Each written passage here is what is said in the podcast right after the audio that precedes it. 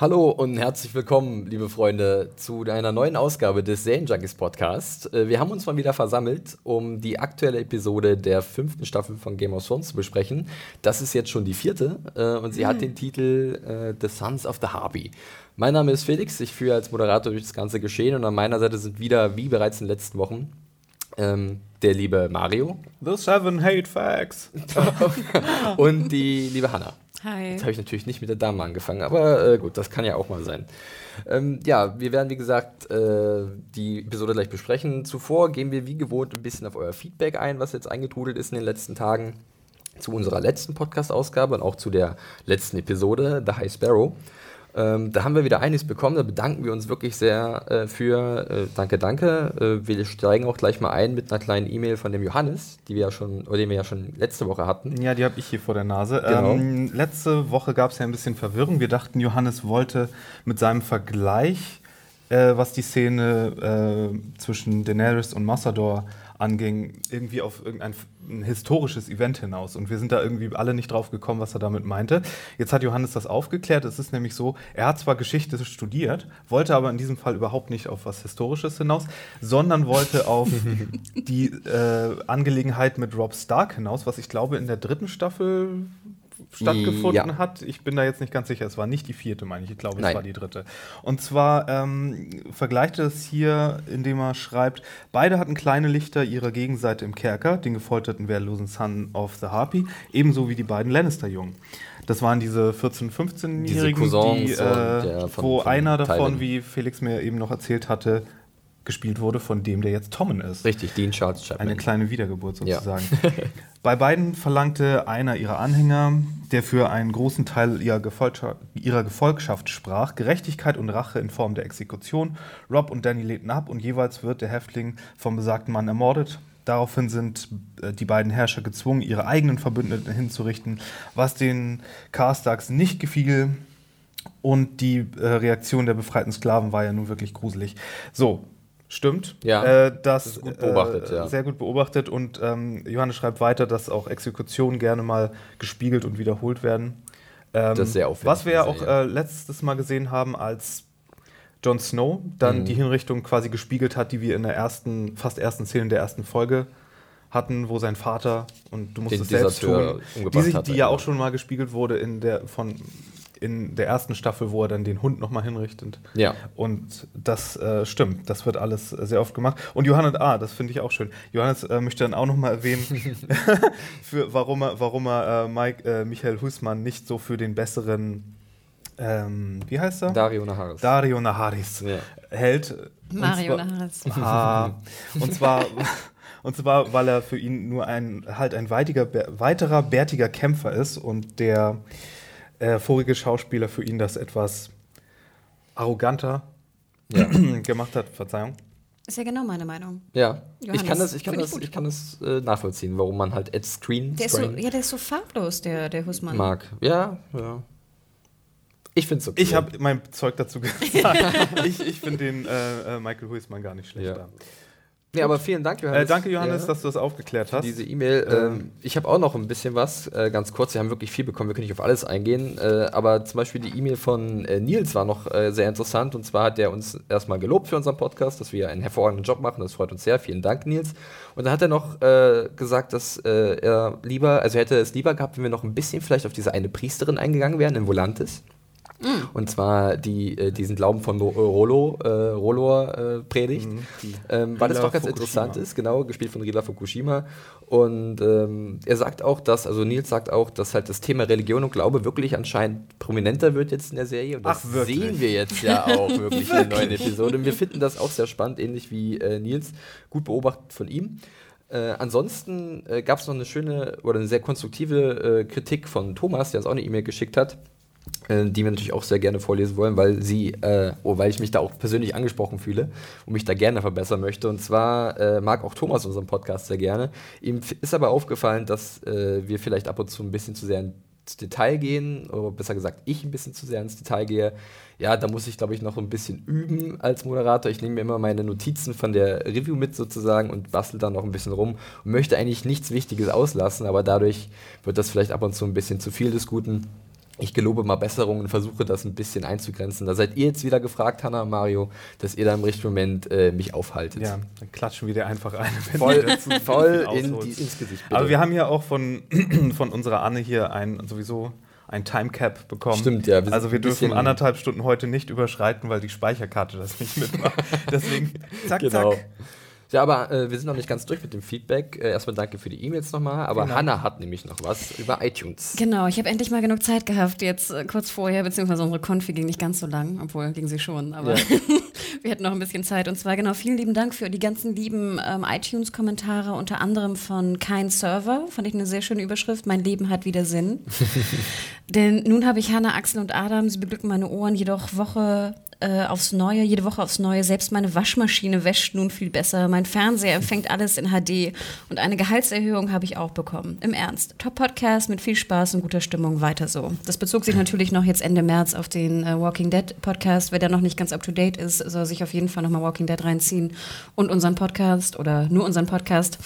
Also der kam ja auch sehr gut an. Unter Ihr anderem. hier zuerst gehört. Der Serienjunkies Podcast äh, führt Beförderung und Gehaltserhöhung. Und lässt die Waschmaschine besser waschen. Ja. Stimmt, da war auch jemand, glaube ich, der, war das, war, war, das bei YouTube oder so? Irgendwer hat mich auch nochmal direkt. Äh, du sollst uns nicht feuern. Genau. das fand ich übrigens sehr gut, wer auch immer das geschrieben hat. Das, das war, genau. das, war das nicht auch Johannes? War das Johannes? Ja, großmächtige Hanna aus der Chef. Bitte lass keinen Podcaster mehr gehen und bleib auch unbedingt selbst an Bord. Oh, und ich wollte immer so schön under the radar gehen, jetzt hast du mich hier geoutet. Nein. Ja, sie ist aus dem Establishment. Sie ist der Man von da oben, den wir zeigen müssen. Nennt man Khaleesi oder Queen. Ah, Lisa. das ist Mutter, oder? Das wäre Mutter, ja. Ich würde lieber Queen sein, aber nicht Queen Regent, lieber Queen. Nur Queen. Oh, Queen. Queen. Ja, genau. Nein, aber das ist also wirklich immer total süß. Wir haben hier zum Beispiel was Schönes bekommen von, von Daniel Fleischmann, auch noch zu Walking Dead, oder von, von Ankei. Ähm, und unter anderem auch von Stefan Currywurst. Geil. Immer unterhaltsam und kurzweilig. Ich höre fast ausschließlich den Game of Thrones Podcast, welcher eine nahezu perfekte Ergänzung zu der Serie ist. Jeder, der nicht genug von der Serie haben kann, ist hier gut aufgehoben. Mit umfangreichem Hintergrundwissen, gutem Humor und einer gewissen Liebe zum Detail. Und die wird als aktuelle Folge unter die Lupe genommen dabei beide Daumen hoch. Guck also, mal, Felix, manche finden dich auch kurzweilig. Ja, und ein bisschen, also das, die Detaillier oder der, der, Detailreichtum, ja, und Detail kommt halt auch ein bisschen. Aber ich. Ja, es klang, als wäre es die perfekte Mischung. Wir müssen gucken, dass wir das irgendwie diese Waage halten. Und noch kurz den Hinweis: Wir haben ja auch eine einsternige äh, Review bekommen. Äh, ich muss das jetzt leider einmal raus. Kein Problem, Anna. Ähm, ähm, wenn ihr sozusagen unsere äh, App äh, die es im App Store gibt, nicht besonders gut findet, dann könnt ihr gerne einen Kommentar im App Store lassen für diese App, die vor sechs Jahren entwickelt wurde und seit, glaube ich, vier oder fünf Jahren nicht mehr weiterentwickelt wurde. Mhm. Ähm, wenn ihr den Podcast gut findet, könnt ihr gerne auch eine positive Bewertung in dem Podcast-Bereich hinterlassen. Ähm, denkt immer dran, äh, wir versuchen natürlich auch den Podcast äh, zu verkaufen, in dem Sinne, dass wir natürlich Sponsoren suchen und finden. Und wenn dann einsternige Reviews äh, kommen, dann ist es natürlich immer ein bisschen schwieriger. Also deswegen bedaumt, verbreitet, erzählt euren Freunden davon, denn je mehr Sponsoren wir bekommen, umso mehr Podcasts können wir auch liefern. Hanna ist übrigens auch die Marketingchefin, falls es aufgefallen ist. Und ich versuche mich wirklich zu Aber jetzt lenke ich mal bei Aber dir ein und nicht bei Felix. Wir, lenk sollten langsam, wir, wir, sollten langsam mal vielleicht zur Folge kommen. Nein, lenk doch mal zu Felix, zu unserem Sponsor ab. Genau, das war nämlich eigentlich eine ziemlich gute Überleitung von Hanna, denn äh, Entlassen. Ah, oh nein, oh nein. und Mario ist fort, zack, durch die Falltür in, äh, den Boden, äh, fliegt er hinaus. Versuch auf Lenny zu landen. Ah. ähm, ja, kommen wir nämlich zu dem Sponsor, der uns hier äh, bei unserem Podcast unterstützt. Äh, und zwar ist es dieses Jahr äh, Sky. Und da könnt ihr ja wirklich die aktuellen Episoden der fünften Staffel von Game of Thrones äh, immer parallel zur US-Ausstrahlung immer in der Nacht von Sonntag auf Montag gegen 3 Uhr sehen. Morgens dann ab 8 gibt es das Ganze auf eurem äh, Receiver äh, zu empfangen oder abzurufen. Und seit dem 27.04., also seit letzter Woche, äh, gibt es dann sozusagen auch immer montags jetzt 21 Uhr die, in, die Fassung in der deutschen Synchro äh, Synchronisation. Vielleicht süß, dass du gerade auf die Uhr geguckt hast. Ja, ich habe nur schon, wann war es? Montag? Ja, ja, ich glaube. Ja, genau, äh, so viel dazu. Äh, ansonsten, ja, nochmal vielen Dank fürs Feedback. Da sind wir jetzt auch durch und wir gehen jetzt äh, voll rein in die neue Episode, äh, The Sons of the Harpy. Da war es im Intro. Und verschwenden keine Zeit. Mario ist schon ganz äh, voller Vorfreude, äh, denn ich frage natürlich wie immer am Anfang, Intro, was ist neu, was ist euch aufgefallen? Don, don, don, don, don, don, don, don. Don, don, don, don, ich stelle mir auch immer so ähm, Mario vor, wie er dann so ganz aufmerksam da sitzt, weil er genau weiß, er wird gefragt, ja, was denn genau. drin dieses ist. Mal, dieses Mal habe ich das tatsächlich, tatsächlich gemacht und Dawn sieht auf der Karte genauso aus wie das Souvenir, was wir schon in der Folge so eine Schlange, die sich um so eine Säule wickelt. So eine, ne? genau. Ach, die Plastikschlange ja. aus Rudis Restaurante? Ich glaube, die haben sie einfach nur eingescannt und dann einmal ich, gedreht für das Obwohl, ich fand ja sehr schön, vorher sieht man ja die, die Wassertempel, ne? die Wasserpools, bin, die so hochgehen. Wo ich bloß ein bisschen irritiert bin, bin, dass es halt anscheinend die Water Gardens sein sollen, aber die Hauptstadt von Dorn eigentlich eine andere Stadt ist, und zwar Sunspear. Sind und, die Water Gardens nicht in Sunspear? Nee, das ist wirklich nur mal ein getrennter Ort, äh, oh. entfernt davon. Und ich könnte mir vorstellen, dass sie vielleicht jetzt Sunspear komplett aussparen, genau wie so eine Ferienanlage wirklich. Stimmt und äh, jetzt sozusagen die, die Waterguns. die Finker. So kann man es wirklich beschreiben, ja, dass sie jetzt die Waterguns halt zur Hauptstadt machen, wird man ja sehen. Also ein Spear gab es ja dann mit einer Schlange, aber. ja, mir sind ja immer noch die Waterguns irgendwie zu klein. Mhm. Ich habe die mir viel größer vorgestellt. Ah, das hatten wir doch so jetzt schon Pools. zweimal, Hanna. Komm da nicht ja, aber weg. Was auch sehr interessant ist, da hat mich auch ein äh, User unter meiner Kritik darauf hingewiesen, aber ich hatte es auch schon vorher äh, gelesen und zwar hat äh, der amerikanische Kollege von Hitfix, der Alan Sappenwall, letztens noch ein interessantes Gespräch mit einem der Produzenten geführt oder einer der Exec Executive Producers. Und zwar zum Intro, wie das halt gestaltet wird und dass es doch sehr umfangreich ist.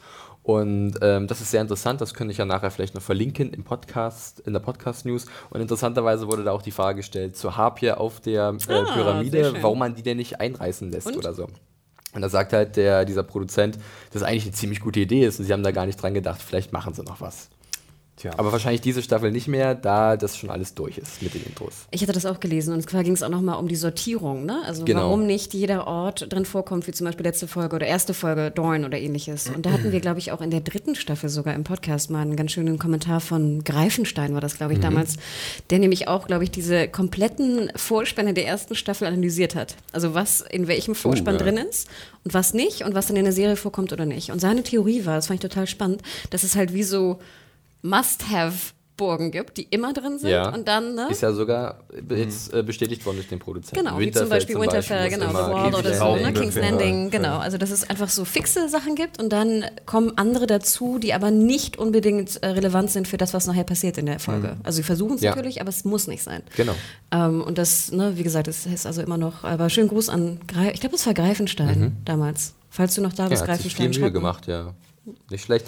Ansonsten, was noch ganz interessant ist, äh, also jetzt nicht so interessant als erstes, ist, dass schon wieder Mark Mylott äh, Regie führt. Aber was interessanter ist, ist der Autor der Episode, und zwar äh, Dave Hill.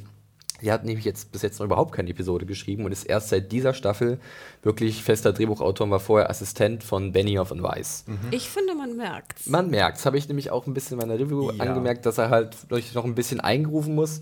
Aber ich finde es eigentlich ganz cool, dass sie halt ihn sozusagen belohnt haben durch seine äh, Mitarbeit an der Serie. Und jetzt, als er aufgestiegen ist, ist geistert so ein bisschen die Geschichte herum, dass das äh, passiert ist, nachdem er die beiden darauf hingewiesen hat, dass ja der Olli, der kleine Junge an der Wall, derjenige sein könnte, der Ygritte am Ende umbringt. Also sprich Watchers on the Wall. Da sieht man ja Olli mit Pfeil und Bogen, wie ja. er Ygritte erschießt. Und das war seine Idee.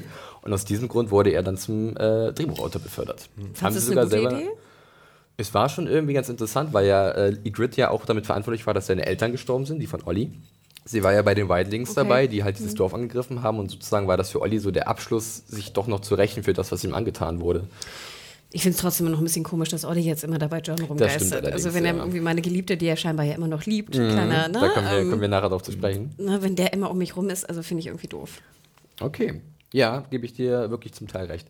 Gut, dann steigen wir ein und zwar beginnen wir diese Woche mit Dorn. Wir haben es gerade im Intro gesehen und wir begeben uns endlich dahin und zwar über den Seeweg. Ja, wir sind äh, bei Jamie und Bron, die sich ja bekanntermaßen nach Dorn aufmachen wollten. Nur eines von zwei Cop-Buddy-Movie Paarungen. Wir, wir haben jetzt sogar einen Spin-off-Titel, den können wir ja gleich nochmal erwähnen, wie, wie, wir sie nennen können. Ich weiß nicht, ob, ob euch aufgefallen Aber ist. Aber halt kurze Klammer, ich habe hier mit Sir Jorah Okay, fängt doch die Folge an. Ja, wir fangen, wir machen später Volantis. Ach so, ach so, sorry. Kein Problem. Grade, wir waren gerade äh, abwesend. Keine sorry. Ursache, na, wir machen erstmal Dorn komplett. Okay. Ähm, genau, und zwar in Dorn, also da begeben sich jetzt halt Jamie und Bronn äh, schippern mit dem Boot da lang an Tar vorbei, ja, an der Heimat von Brienne. Da sieht man Jamie mal ganz kurz so ein bisschen in Gedanken verloren.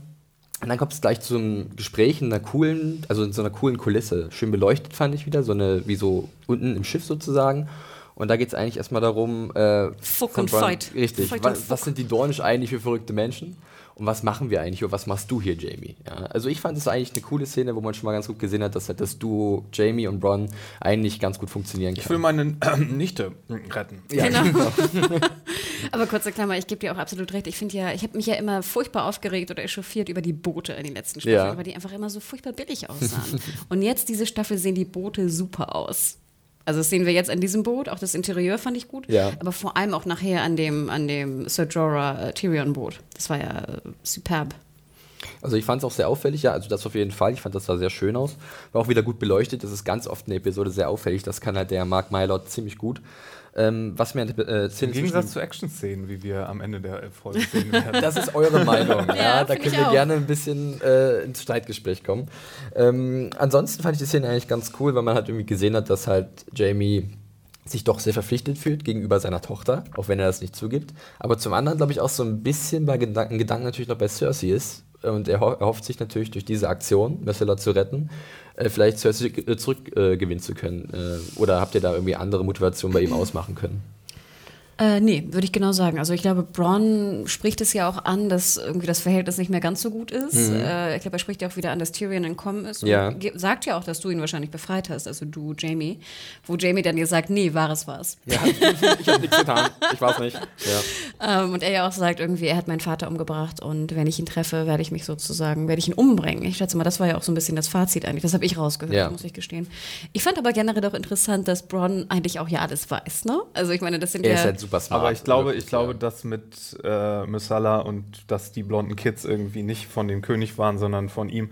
Ich glaube, das ist sowieso so ein bisschen Common Knowledge in King's Landing. Und ich glaube einfach, dass, wenn man sich da in gewissen Kreisen bewegt oder, oder ich glaube, so Gossip mitbekommt, ist das ja sowieso schon so ein bisschen. Stand schon in der Gala? So ein bisschen. Ich ja. glaube, ich denke es auch, es hat so diesen, dieses Gerücht, in Anführungszeichen, ja. hat halt diesen Status längst erreicht, dass Wir es eher so eine unausgesprochene also genauso Fakt wie, ist. Genauso wie jeder wusste, dass Renly und, und Loris im Grunde ein Item waren. Ähm, Wir hatten das ja auch in der einen Staffel, wo dann das, glaube ich, von Stannis sogar auch kundgetan Ja, genau, er hat das halt also. offiziell überall verkündigt. Mhm. Ja. Aber, ich aber, glaube, ich fand, aber trotzdem, dass Brown ja auch zum Beispiel auch gehintet hat, dass du ihn befreit hast, ne? Ja. Fand ich, also ich fand schon, dass er für so, einen, für so einen Söldner relativ viel Ahnung hat. Das stimmt, ja. Und ich fand es auch sehr interessant, irgendwie, dass dann halt Jamie eigentlich immer gegenüber seinem kleinen Bruder äh, sehr nett, also er hat ihn ja wirklich, hat ihn ja sehr gemocht. Aber jetzt merkt man halt sehr krass, dass halt so viele Probleme durch die Aktion von Tyrion entstanden sind, die er jetzt auslöffeln muss äh, dass halt die Beziehung zu Cersei darunter gelitten hat. Und das ist jetzt für mich, für mich war es zumindest nachvollziehbar, dass jetzt diesen Hass auf Tyrion hat. Na, es kommt ja von drei Seiten. Also äh, zum einen äh, seine Tochter zu befreien, genau. ist seine Motivation, zum anderen Cersei wieder für sich zu gewinnen und zum dritten ja auch die Schuldgefühle, weil durch seine Aktion ja sein Vater genau. umgekommen genau. ist. Genau. So das, das reicht. Auch, ja. Und außerdem, was soll er machen? Soll er jetzt in, in King's Landing sitzen und Däumchen drehen? Kann er. Er kann nur einen, Daumen, nur einen Daumen, Daumen drehen, oh. sozusagen. ja, das könnte er tun, aber er, zum Glück macht er das nicht. Er ist nämlich wirklich jetzt in Dorn. Und kann ich euch gleich mal fragen, wie hat euch denn der erste Eindruck von Dorn gefallen? Wir äh, kommen ja mit den beiden mit so einem kleinen Bötchen, das Jamie ja nicht rudern kann mit nur einer Hand, ja. ja geht die Hand hoch von ihm. Kommen wir ja an dieser Küste an und ich fand es doch schön malerisch, also ein bisschen äh, Dünen, ein bisschen Gras. Äh, also mir hat es eigentlich erstmal ganz gut gefallen. Also, um wieder hier die Pupkarte rauszuziehen. Bitte. Ähm, ich dachte ja, ich bin jetzt hier an der Nordsee gelandet. Das Welcome war, to Sylt. Das, das, war auch so ein bisschen, ich habe auch an Sylt oder sowas gedacht. Ich wollte gerade sagen, das kann jedes Ufer gewesen sein. Natürlich, also, ich glaube, ja. da, also, also aus dieser Folge möchte ich wirklich noch überhaupt nichts weiter schließen, weil das war jetzt ein, ein, ein, ein Eckchen Strand und ein Zelt. Also, nee, nee, nee, aber, Moment. Aber find, also, ja. Moment, denke mal dran. Äh, ne? Dorn ist ja sozusagen Wüste. Ja, ja. Heiß, schwül, Wüste.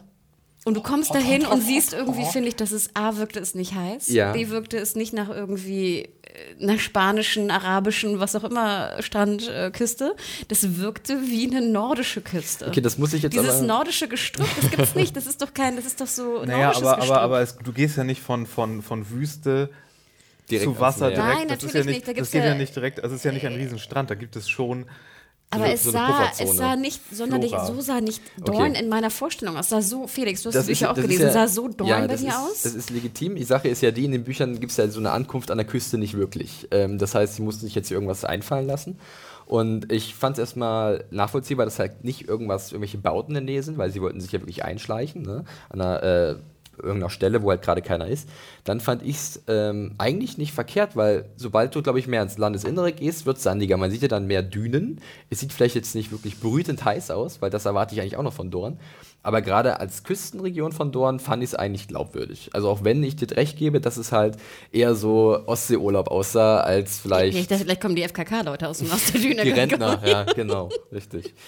Nee, aber ich fand es eigentlich, eigentlich fand ich es ganz, ganz gut. Ich finde es war eigentlich nur froh, dass wir an einem neuen Ort sind mit den beiden. Das hat mich erstmal äh, sehr freudig gestimmt, dass man dann vielleicht noch wirklich mehr sehen muss von Dorn, damit es halt noch vielleicht unserer Vorstellung aus den Büchern besser entspricht. Das steht außer Frage, denke ich. Ich bin langsam nur ein bisschen pikiert muss ich sagen, weil jetzt wurde Dorn so lange uns vorenthalten. Jetzt wurde es so aufgehypt mhm. äh, im Vorfeld der Staffel. Und jetzt sind wir schon in der vierten Folge und haben jetzt irgendwie eine kleine Szene mit den Sun Snakes gehabt, die so mhm. groß angekündigt wurden äh, eine Szene mit dem König und irgendwie Gebäude, ja, ja, noch nicht viel gesehen. Also es ist wirklich, also jetzt wird es langsam mal Tick-Tack hier. Da können ne? wir gerne gleich nochmal genauer drauf also, ein, Marius äh, böse hier. Ja, ja, ich kann das aber auch nachvollziehen. Aber wir machen erstmal ganz kurz noch äh, bei Jamie und Bron weiter, die ja gemeinsam äh, erstmal noch frühstücken, lecker Schlange, äh, sehr nahrhaft. ähm, und dann gibt es dazu das Gespräch mal wieder ja, zwischendurch. Zum Beispiel, das war wieder so ein Ding, die Schlange passte nicht da in die Nordseedüne. Naja, pass mal auf, also ich habe mir das so erklärt, ich fände halt Dorn ist halt so ein bisschen kann man auch diese Region ein bisschen symbolisch sehen. Es sieht halt jetzt erstmal relativ idyllisch und harmlos aus, aber halt unter dem Sand verstecken sich halt viele Gefahren und das kann man sich schon so ein bisschen denken, dass halt die Leute vielleicht, also dass es erstmal unscheinbar ist, aber dass man da äußerst äh, vorsichtig vorgehen sollte, weil man nicht weiß, was auf einen wartet hinter der nächsten Düne. War so ein bisschen meine Interpretation. Du, du rollst du ein bisschen Augen, Hanna, ja. Also ja. ich, wie gesagt, ich äh, kriege jetzt wieder die ganze Hate-Mail von den Game of Thrones-Fanatikern. Es werden jetzt bestimmt irgendwelche äh, Geologen und Biologen und äh, wegen Flora und Fauna und auf die Geografie äh, schreiben und ja. Genau, erzähl mir mal. Wir genau, haben ja immer noch die Kartei. Genau, eine besondere mal, Küstenschlange Dorns. Was, für, also, was für ein Gestrüpp das eigentlich ist. Ach, das weiß ich nicht. Da bin ich, da bin ich, da habe nee, ich keine nee, Ahnung. Nee, die Kartei so. meine ich. Also, ja. dass du das nicht weißt, hätte ich mir jetzt fast Danke, gedacht. danke. Aber stell dir vor, ich hätte es gewusst. Da hätte ich jetzt ziemlich komisch geguckt, Hanna. Naja, äh, machen wir weiter äh, bei äh, Jamie und äh, Bron, genau. Die beiden unterhalten sich ganz kurz mal darüber, wie, was ist der schönste Tod, den man haben kann. Bron will am liebsten schön langweilig, hat genug in seinem Leben gehabt. Jamie möchte in die Arme seiner Liebsten. Wer das oh, ist, wissen wir alle. Ja. Aber äh, für solche Gedankenspiele kurz, bleibt nicht viel Zeit. Aber kurze Klammer. Ähm, ich finde ganz interessant, ich meine, Cersei, dass Cerseis Liebe gegenüber ihrem Bruder irgendwie erkaltet ist, war ja ziemlich eindeutig mhm. in den mhm. letzten Folgen. Ich finde aber schon krass, dass trotz dessen Jamie sie immer noch abgöttisch liebt. Ja. Und wir dürfen ja auch nicht vergessen, es ist ja auch ein bekannter Fakt, dass Jamie ja auch noch nie mit einer anderen geschlafen hat. Das er hat stimmt. ja nur mit seiner Schwester geschlafen. Ach so, ist ja, das kann, Ja, ja, wirklich. Das wurde sogar zwischendurch mal gesagt mhm. von ihm, ja. Das wird immer angedeutet von ihm, ähm, aber es ist, also finde ich schon krass und ich finde es eigentlich auch eine, was für eine, ja, was für eine Liebeserklärung das ja auch ist, gegenüber einer Frau, die jetzt nicht sonderlich viel Liebe ihm gegenüber empfindet, momentan. Ja, das stimmt. Da äh, ja, sollte er vielleicht mal das irgendwann überdenken. Vielleicht hat vielleicht sie ja von Maggie eine Gefahr für ihn sein. Von, vielleicht hat sie ja, und das kommt noch raus, von Maggie the Frog später noch eine, eine Liebeszaubertrank äh, äh, bekommen. Mhm. Und deswegen ist Jamie ihr so verfallen. Und das kommt nämlich raus. Weil seine Liebe ist, ist komplett hergezaubert. Spekulationsstunde mit Mario Miklo. es ist mal wieder soweit. Ich finde es gut. wir haben ja auch eine Mail bekommen über jemanden, der meinte, wir sollten nochmal mehr erklären, wer die Rollen sind. Vielleicht nochmal für die, die nicht mehr wissen, Maggie the Frog war das Orakel da im Wald genau, ne, als genau. Kind. Okay. Wo, wo genau. dann, ja, da, da, kommt, da muss noch was kommen, denke ich. Und unter anderem vielleicht der Zaubertrank, der Jamie so, so äh, verfallen macht. Okay, interesting. Schauen wir mal. Ähm, auf jeden Fall kommen hier erstmal äh, ein paar Reiter. Äh, Oder sie wollte, oh, sie wollte Mario ursprünglich, hat, kann, ursprünglich wollte, wollte sie den Trank für jemand anderes, aber dann hat wegen lustigem Schabernack und Shenanigans Jamie den getrunken und dann hat Jamie sich unsterblich in sie verliebt. Und dann dachte sie, okay, das kann ich jetzt nicht mehr rückgängig und dadurch machen. nur durchs, zum Inzest. I'll just go with it. Ja. Oh, und, aber man muss dann irgendwo immer ein Zaubertrank dazwischen sein. Kann es nicht einfach Nein. Liebe unter Geschwistern sein? Zaubertrank und Steinmenschen. Okay. Jetzt. Habt ihr okay. Schwestern? Nur so, by the way? Äh, nein. Ja. ähm, okay, gut. Kommen wir zurück zum Thema. Mario, du bist hoffentlich fertig mit deiner Theorie. Mit dieser Theorie. Mit dieser Theorie. Für jetzt. Okay, kommen wir nämlich zum äh, besagten Spin-off. Cooper and Danelle, ja, so nennen sich ja äh, Bron und Jamie ja, stimmt, ja. gegenüber den Reitern aus Dorn, die da auf einmal auftauchen und sich wundern, was machen denn die beiden hier.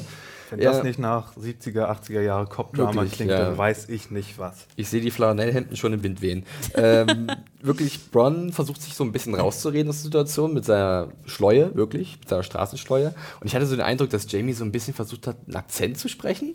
Also nicht mehr so, so reinlich zu sprechen wie vorher. Vielleicht war das auch nur mein Gehör. Es war halt so, äh, sie, haben sich ja ausgegeben als Leute aus King's Landing, Flea Bottom, die äh, herunterkommendste Gegend da in der Stadt.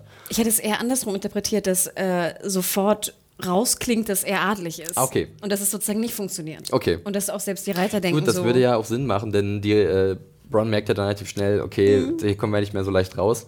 Ähm, ich musste noch vorher anmerken, bevor es halt wirklich in die Action reingeht, ich fand auch die Kostüme von den Reitern wollte ich gerade sagen, die, die Jacken, ne? sowieso Ja. die Dornjacken, wir haben es ja schon mal angedeutet gesehen von Oberin. Ne, der hatte ja auch Ja. immer diese wahnsinnig schönen Materialien, den eingravierten Sonnen und was auch immer da alles drauf ist. Also wenn ihr mal Pause drückt irgendwie und dann euch das mal ein bisschen ranzoomt und genauer anschaut, das ist wirklich ein, ein Wahnsinn. Aber ich fand auch schon die erste Szene mit dem, äh, mit König äh, Martell, mit Ja. Martell äh, Daddy und, und äh, wie ist ihr Name noch? Elaria Sun. Mit Elaria, das war ja auch schon Fashion Week Ja. hoch 10. Sieht man auch in der Folge ganz oft. Auch Jamie und Bron haben selbst ganz wunderbare super Lederjacken schöne an. Lederjacken an. aus, ja. Obwohl die fast schon ein bisschen zu shiny waren, fand ich. Ich fand das Ja, schon sehr. nicht ausgewaschen oder nicht Ja, gegerbt es war genug. so Das war schon eher The Fifth Element. Fand ich ne? auch. Ich auch. Das sah so, Solange, solange Chris Tucker nicht vorbeikommt, ist alles gut. sah wirklich so ein bisschen Sci-Fi-mäßig aus. Ja. Ja, aber dann geht es ja voll in die Action rein und da muss ich sagen, da war ich sofort äh, äh, voll dabei. Und zwar ähm, sieht man dann, wie halt Bron einen Dolch zieht und seinen Naja. Angreifer sofort in die Kehle schmeißt. Vielleicht könnte man vorher nochmal sozusagen die, die Comic Relief auch noch erwähnen, wie sie die Reiter beobachten und doch dann, äh, es hieß irgendwie, es sind vier Reiter, wie viele Ah, kannst ja. du nehmen? Das ist wirklich wieder diese hervorragende Chemie. Ne? Einer, wenn er langsam Genau. ist. Wirklich. Spielt er wieder die eine Handkarte. Ja, Aber dann, aber dann fand ich auch ganz geil von Bond, wie er sagte so, ja, ich denke, jetzt wird er langsam genug den sein. könntest Ne? du nehmen. Er macht ja wirklich mit zwei Leuten sofort kurzen Prozess. Und äh, einen äh, schmeißt er vom Pferd äh, und dann darf Jamie sich um den kümmern. Und was ich ziemlich cool dann in dieser Kampfszene mit Jamie fand, war, dass man in seinen Augen wirklich gesehen hat, dass er besorgt ist. Es ist sein Schiss. erster richtiger Kampf. Nicht mit Probeschwertern oder sowas, äh, irgendwelchen Holzschwertern, sondern jetzt geht es wirklich um Leben und Tod. Und ich finde, du siehst auch richtig, wie er, wie das halt wie ein Linkshänder, also wie ein ungewohnter Linkshänder ist. Ich glaube, so sehen, sehen wir auch aus. Also Mhm. Ja. ich, ne, mit einem, mit, wenn ich links jetzt ein Schwert halten müsste, ähm, unfähig gegen den Krieger natürlich, du hast keine Chance. Also das fand ich schon hast sehr, du noch sehr schweren cool. Stand auf dem Sand. Du kämpfst sozusagen bergauf, ist immer schlecht beim Schwertkampf, weil der Gegner auf dich einhämmern kann. Ja. Aber die Behinderung wird zum, äh, zu seinem Vorteil genutzt. Mhm. Als er dann relativ, also um sich zuletzt abzuwehren, die Hand hochhebt und das Schwert des Gegners dann in der goldenen Hand einrastet. Nur äh, hatte ist in, in diesem Moment wahrscheinlich auch aufgefallen, dass er dort eine große Chance verpasst hat. Er hätte sich natürlich von Anfang an gleich eine Wolverine-Hand bestellen können. Mit, mit Klauen, die rauskommen, wenn er mit seinem Stumpen da drin Das irgendwie hätte man mal. Kai Björn mal fragen sollen, ob er da was machen Ja. kann. Gift, giftige auch noch. Oh, giftige, äh, giftige Stacheldinger. Wie nennt man das? Äh, Krall- Krallen. Ja. Die schönste Szene fand ich ja, wie er nachher versucht, das Schwert dann aus seiner Goldhand wieder rauszuziehen. Ja, ne? Weil wir wissen ja, Gold unbeholfen. ist ja auch ein bisschen weich, ne? Also klar, dass es irgendwie auch ein bisschen reingeht, aber Das war lyrisches Gold. fand ich, Valirisches Gold. Genau. fand ich sehr herrlich, wie er dann versucht mit den Füßen, glaube ich, ne? Schabt er dann so sein Schwert, das Schwert des Gegners Ja. wieder raus. Aber der Kampf an sich hat euch gut gefallen. Ja. Also ich fand ihn auch ziemlich Der flott. ja. Der, Der ja. da sagt Mario, der ja. Ja, da gibt es noch einen netten Spruch von Bron, denn Jamie hatte ja einen wunderbaren Lehrer gehabt mit ihm, von daher hat er das genau von ihm erwartet, dass er das schafft. Und dann bewegen wir uns eigentlich in Dorn erstmal weg von den beiden und zwar zu den Sand Snakes, die du schon angesprochen hast. Und jetzt kommen wir vielleicht schon ein bisschen schon mal in die Diskussion, äh, aber ich glaube, wir blasen da ins selbe Horn, sagt man das so? Wir stoßen ins selbe Horn, ähm, dass wir vielleicht nicht so begeistert von denen waren, von deren Auftritt. Weiß Ach nicht, so. wie es euch da geht. Also ich würde da noch gar nicht viel bewerten wollen, ehrlich gesagt. Ihr habt dann natürlich Mhm. Noch andere- andere, ganz andere Erwartungen, weil ihr die Bücher kennt Ja. und so. Für mich war das nur so eine Szene, die sehr. Also die ganze Szene war sehr comichaft, weil. Ähm, sag ihren Namen nochmal. Äh, Elaria. Elaria. Da ja äh, schnurrbartzwirbelnd hinkommt und sagt, ich habe einen Plan, einen bösen Plan.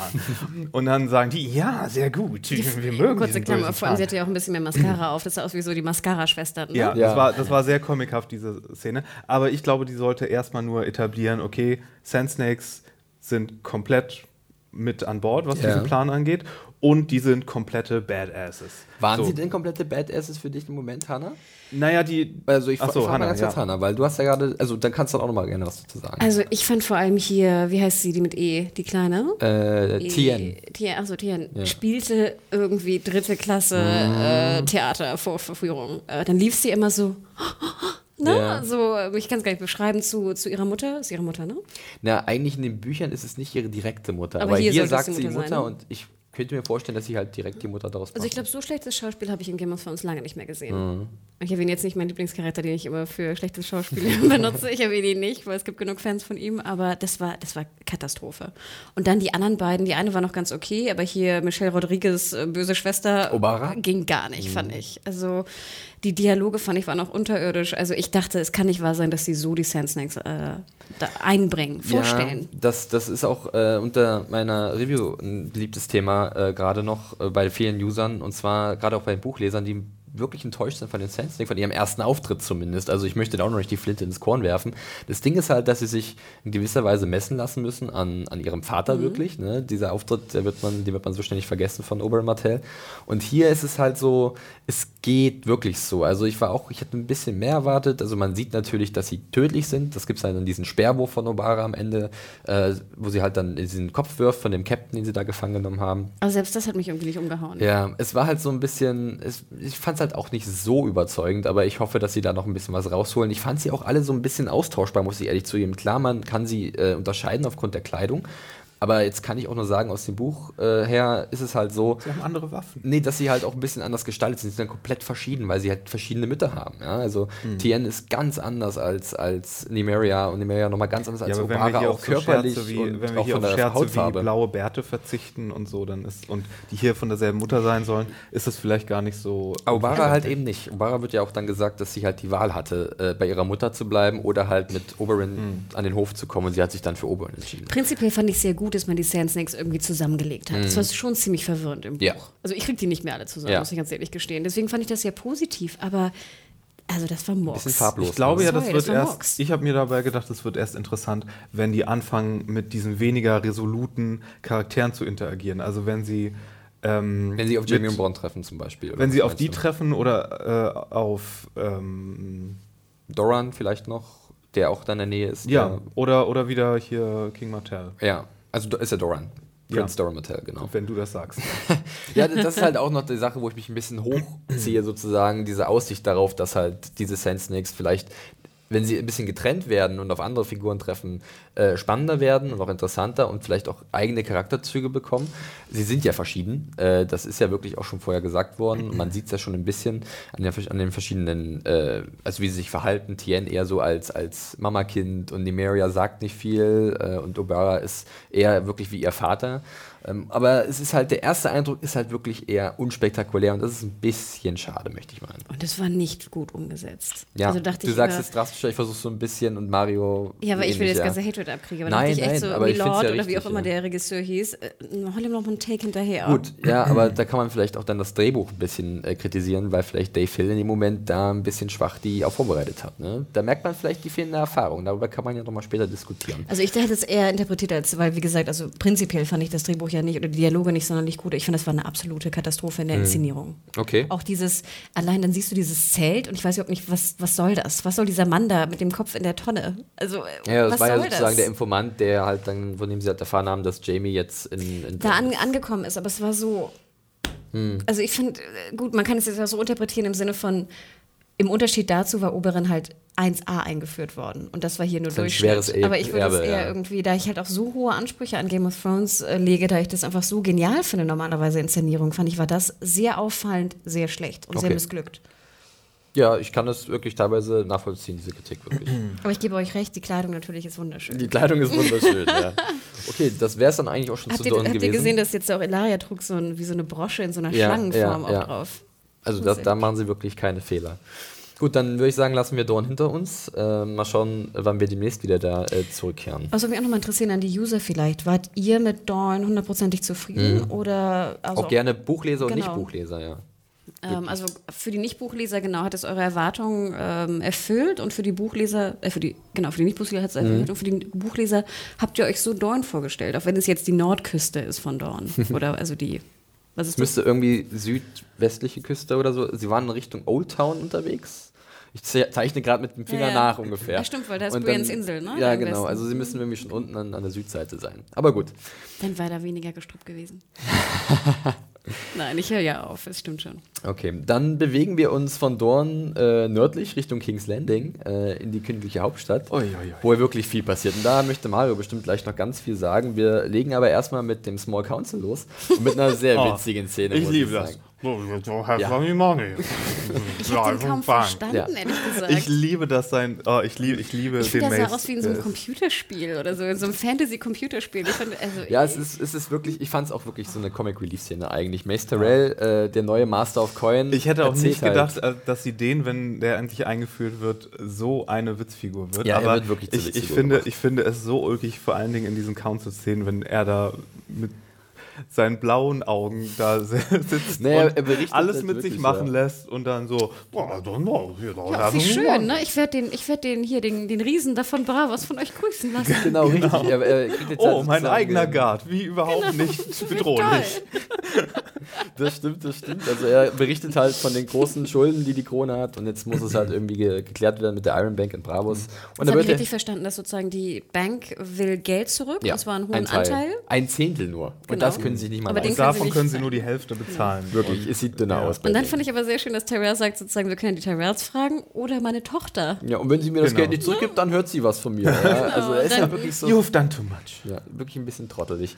Ja gut, aber Cersei macht es wieder sehr clever eigentlich. Sie schickt dann nämlich Mesterwell auf diesen äh, Weg nach Bravos, der sich halt da persönlich drum kümmern soll. Und ich habe da schon so ein bisschen gelesen. Erstmal ist sie diesen ziemlich blöden, naiven Typen los, ja, der ein bisschen nervig ist. Und zum anderen äh, ist es natürlich auch nicht ungefährlich für ihn in Bravos. Diese Reise ist relativ lang, ja. Und nee, nee, nee, ich sehe da eine ganz andere Gefahr. Okay, bitte. Ja, also, also, also mit der Sache, die noch mit Loris kommt. Ähm, Ach so, und, ja, und, natürlich. Äh, in, ja. Also, also Cersei hat da doch definitiv irgendwie komplette Tyrell-Ausschaltpläne. Ja, ja. Oder? Ja. oder ja, das meine ich das ja, falsch? dass man halt sozusagen, ja. dass halt die Überfahrt sehr risikoreich sein könnte. Nein, ich meine, dass der Guard auf Befehl hin einfach mal schlitzt. Ja, das ja, meine ich ja in dem Sinne, dass halt so, da alles kann passieren auf dieser Überfahrt. Ob Mace Tyrell mal über die, also sozusagen über die, über, über die Kante halt Sag das doch nicht so ins Wasser. ja doch, weißt du, so. Es kann ja alles passieren. Und dann kommt Marion Strand zurück. Er könnte einen Unfall haben. Richtig, genau das meine ich. Dann kommt Marion zurück, hm, ist ein bisschen blöd gelaufen, er ist leider auf ein Schwert gefallen. Ja, ich glaube, das ist ja hundertprozentig klar, dass das geplant war. Ne? Oder, also, die, oder die engagieren wieder einen Walk und dann gibt es wieder einen, einen Unfall ein mit Walk? einem Wildschwein. Ein Wahrscheinlich. Ein, einen tödlichen Wels, der auf einmal aufs Schiff drauf springt. Ein Narwal, der einmal ja. so hochkommt, ihn aufspießt und mitnimmt. Aber ich fand ja das Beste an der Szene war, wie dann hier der, wie heißt er, der, der Meister sagt. Ah, nee, ähm, Parcell meinst du? Parcell genau. sagt oh, ja. so, oh, the small council is getting smaller and smaller. Not small enough. genau, ja. wo du merkst, okay, wir wissen, wer der als nächstes dran ist. Also ja, aber sie hat ja Parcell schon irgendwie seit Staffel 1 mm. oder 2 gefressen. Sie kann ihn ja gar nicht ab. Was ich eigentlich auch ganz spannend fand, ich weiß nicht, ob es euch aufgefallen ist, Marin Trant, auf wessen Todesliste steht er? Mm, interesting, du hast recht, auf Arias. Auf Arias. Und wo begibt sich Mary Trant jetzt hin? Nach Bravos. Nach Bravos. Mm. Ja, also äh, ich denke mal, da ist schon irgendein Plan Trant dahinter. Hat noch mal, Samarin hat nochmal was gemacht? Der hat Syria Forel umgebracht. Ah, stimmt. Ja, den, den, den ja, Not Stimmt. today. Ja, der halt. Äh, Vielleicht ist er gar nicht tot, wir haben ihn nicht sterben sehen. Ah, Mario hat noch Hoffnungen, dass er noch lebt. Ja, das ist schön. ich weiß es nicht, wirklich. Hoffnung ist was hm. Schönes. Ja. Er kam auch aus Bravos, ne? genau, er ja. war sogar da irgendwie First Sword auf Bravos oder sowas. Irgendwas in der Richtung. Das ist auf jeden Fall schon mal so eine nette kleine Nebeninformation und für Arya kommt da jemand in ihre Stadt, der vielleicht dann auf sie treffen könnte. Schauen wir mal. Das wissen wir noch nicht. Ähm, ansonsten können wir dann gleich weitermachen äh, mit äh, genau, dem Gespräch zwischen dem High Sparrow und Cersei, wo halt auch äh, Cerseis Plan, die sie halt letzte Episode in High Sparrow so ein bisschen angeleitet hat, jetzt sich irgendwie manifestiert und wir erkennen, was ihre großen Pläne sind. Also zum einen Mace Tyrell erstmal fortschaffen, vielleicht dann irgendwie ihn um die Ecke bringen lassen, was auch immer, aber jetzt sozusagen zeigt sie halt auch, dass sie, also sie möchte dem High Sparrow eine sagen wir mal, Privatarmee sozusagen geben, den sogenannten Faith Militant. Ja, eine alte, wie so eine Garde der, der, des Faith of the Seven die vor vielen Jahren mal aufgelöst wurde, weil die selbst so ein bisschen aufmüffisch, auf, auf, aufrührerisch wurden. Also auf Was, was wolltest du gerade sagen? Ich wollte sagen, dass sie halt irgendwie rebelliert haben, so ein bisschen. Wie, welches Wort wolltest du gerade Aufmüpfig. So. Aufmüpfig. Sehr gut, Mario. Zu viele. Pst. Sie wurden halt etwas aufmüpfig äh, und wurden dann wieder abgeschaffen. Und jetzt sagt halt Cersei, du kriegst sie zurück, die Westeros ist verwüstet und du kannst dann mit diesen sozusagen die alle Sünder bekämpfen und äh, Solange ich dir sage, wer die Sünder sind. ja und, Aber und ganz das ehrlich, Königreich dachte dir nicht in dem Moment, wo sie sagt irgendwie, there's a great sinner among us, dachte ich so, holy shit, meint sie sich selbst? Nee, nee, nee, ich dachte, An Marjorie dachte ich. Mh, ja, man hätte, auch- hätte auch sein können, dass sie, ach nee, dann hätte sie sich selbst. An wen, also ich habe dann, ich habe noch nicht so wirklich sofort an Loras gedacht, weil in den Büchern läuft das ein bisschen anders ab mit Loras. Ja, das dachte ich mir so, Ähm, sowieso. Ja, das, und, und deswegen dachte ich, wen könnte sie denn meinen? Und sie hat gerade halt Marjorie gefressen, wirklich. Also sie muss jetzt sozusagen äh, den Gegenschlag planen. Und äh, jetzt macht sie es aber ein bisschen indirekt. Also nicht direkt, dass sie Marjorie äh, angreift, sondern über ihre Familie, die ja Marjorie hoch und heilig ist. Ich habe übrigens, ich habe äh, parallel zum Gucken hier auf mein Handy rumgetippt und hier habe ich hingeschrieben, Gehirne sind pure Tempel. Ja, das war eine sehr witzige Szene, denn Cersei schenkt ja ihm Wein ein, schenkt sich Wein, Wein ein und fragt dann. Ach, stimmt ja, da, ich, da wollte ich gerade fragen, warum genau, haben wir das aufgeschrieben? Möchten, It's happy möchten Sie auch? Möchten Sie auch? Nee, nee, nee, das ist nicht gut, also schmeckt mir auch nicht. Und dann schiebt sie den Wein so weg. Nee, ich auch nicht. Ich habe noch nie Wein getrunken. Ja, das war eigentlich ganz witzig so ein Ja, sowieso hat ja Wein und Cersei war, spielt ja eine große Rolle in Mhm. dieser Folge. Ne? Dass Cersei ja immer die alte Kenntnis ja auch mittlerweile äh, versteht, dass sie vielleicht nicht zu viel Wein trinken sollte. Aber nachher natürlich dies auch tut. Ja, aber ganz ehrlich, glaubt ihr nicht, dass Cersei da so ein bisschen zu unvorsichtig jetzt sozusagen dem High Sparrow diese Macht gibt? Also, dass es ein bisschen naiv von ihr ist, dass sie das unterschätzt, dass sie von ihrer Macht zu sehr geleitet wird gerade. Also, dass sie die behalten möchte. Deswegen halt diesen Preis äh, also es zahlt. Äh, äh, dann, ich glaube, das ist einfach Cerseis Privatarmee unter dem Deckmantel der Religion. Das braucht man, glaube ich, gar nicht. Meinst du, sie, also aber wie Verschönigen. Ich sicher glaube ist auch das? nicht. Weil sie ist ja selber auch eine Sünderin. Also, es ist ja bekannt. Ja, aber das ist ja, da müsste dann irgendwie eine offizielle Anschuldigung kommen, sodass die aktiv werden. Und ich, ich glaube ja nicht, dass der der reine Goody Two-Shoes ist. Glaube ich auch nicht. Äh, deswegen, also wenn er das all- alles auch so mitmacht, der, der weiß schon, woher die Macht eigentlich kommt. Und der, der wird jetzt nicht sagen, so, oh, übrigens hier, das ganze Königshaus ist auch korrupt, nehmen wir das mal hops. Das ist schon, der freut sich, dass er jetzt seine ganzen Dogmen durchgedrückt bekommt, aber weiß halt, welche Hand ihn füttert, würde ich sagen. Also, Wir kriegen ja anfangs, am Anfang des Gesprächs auch so ein bisschen mit, wie die Stimmung gerade ist in King's Landing. Also da wird ja erwähnt, dass irgendwelche Sets, Sets, Sets angezündet ja. werden, ne? dass irgendwelche diese Silent Sisters vergewaltigt werden. Also, Also generell ja, ganz überall in Westeros nach dem Krieg, wirklich zum sagen Beispiel, wir auch. ne? ja. also dass einfach die, ne, die Lage einfach äh, sich ähm, an, äh, zuspitzt.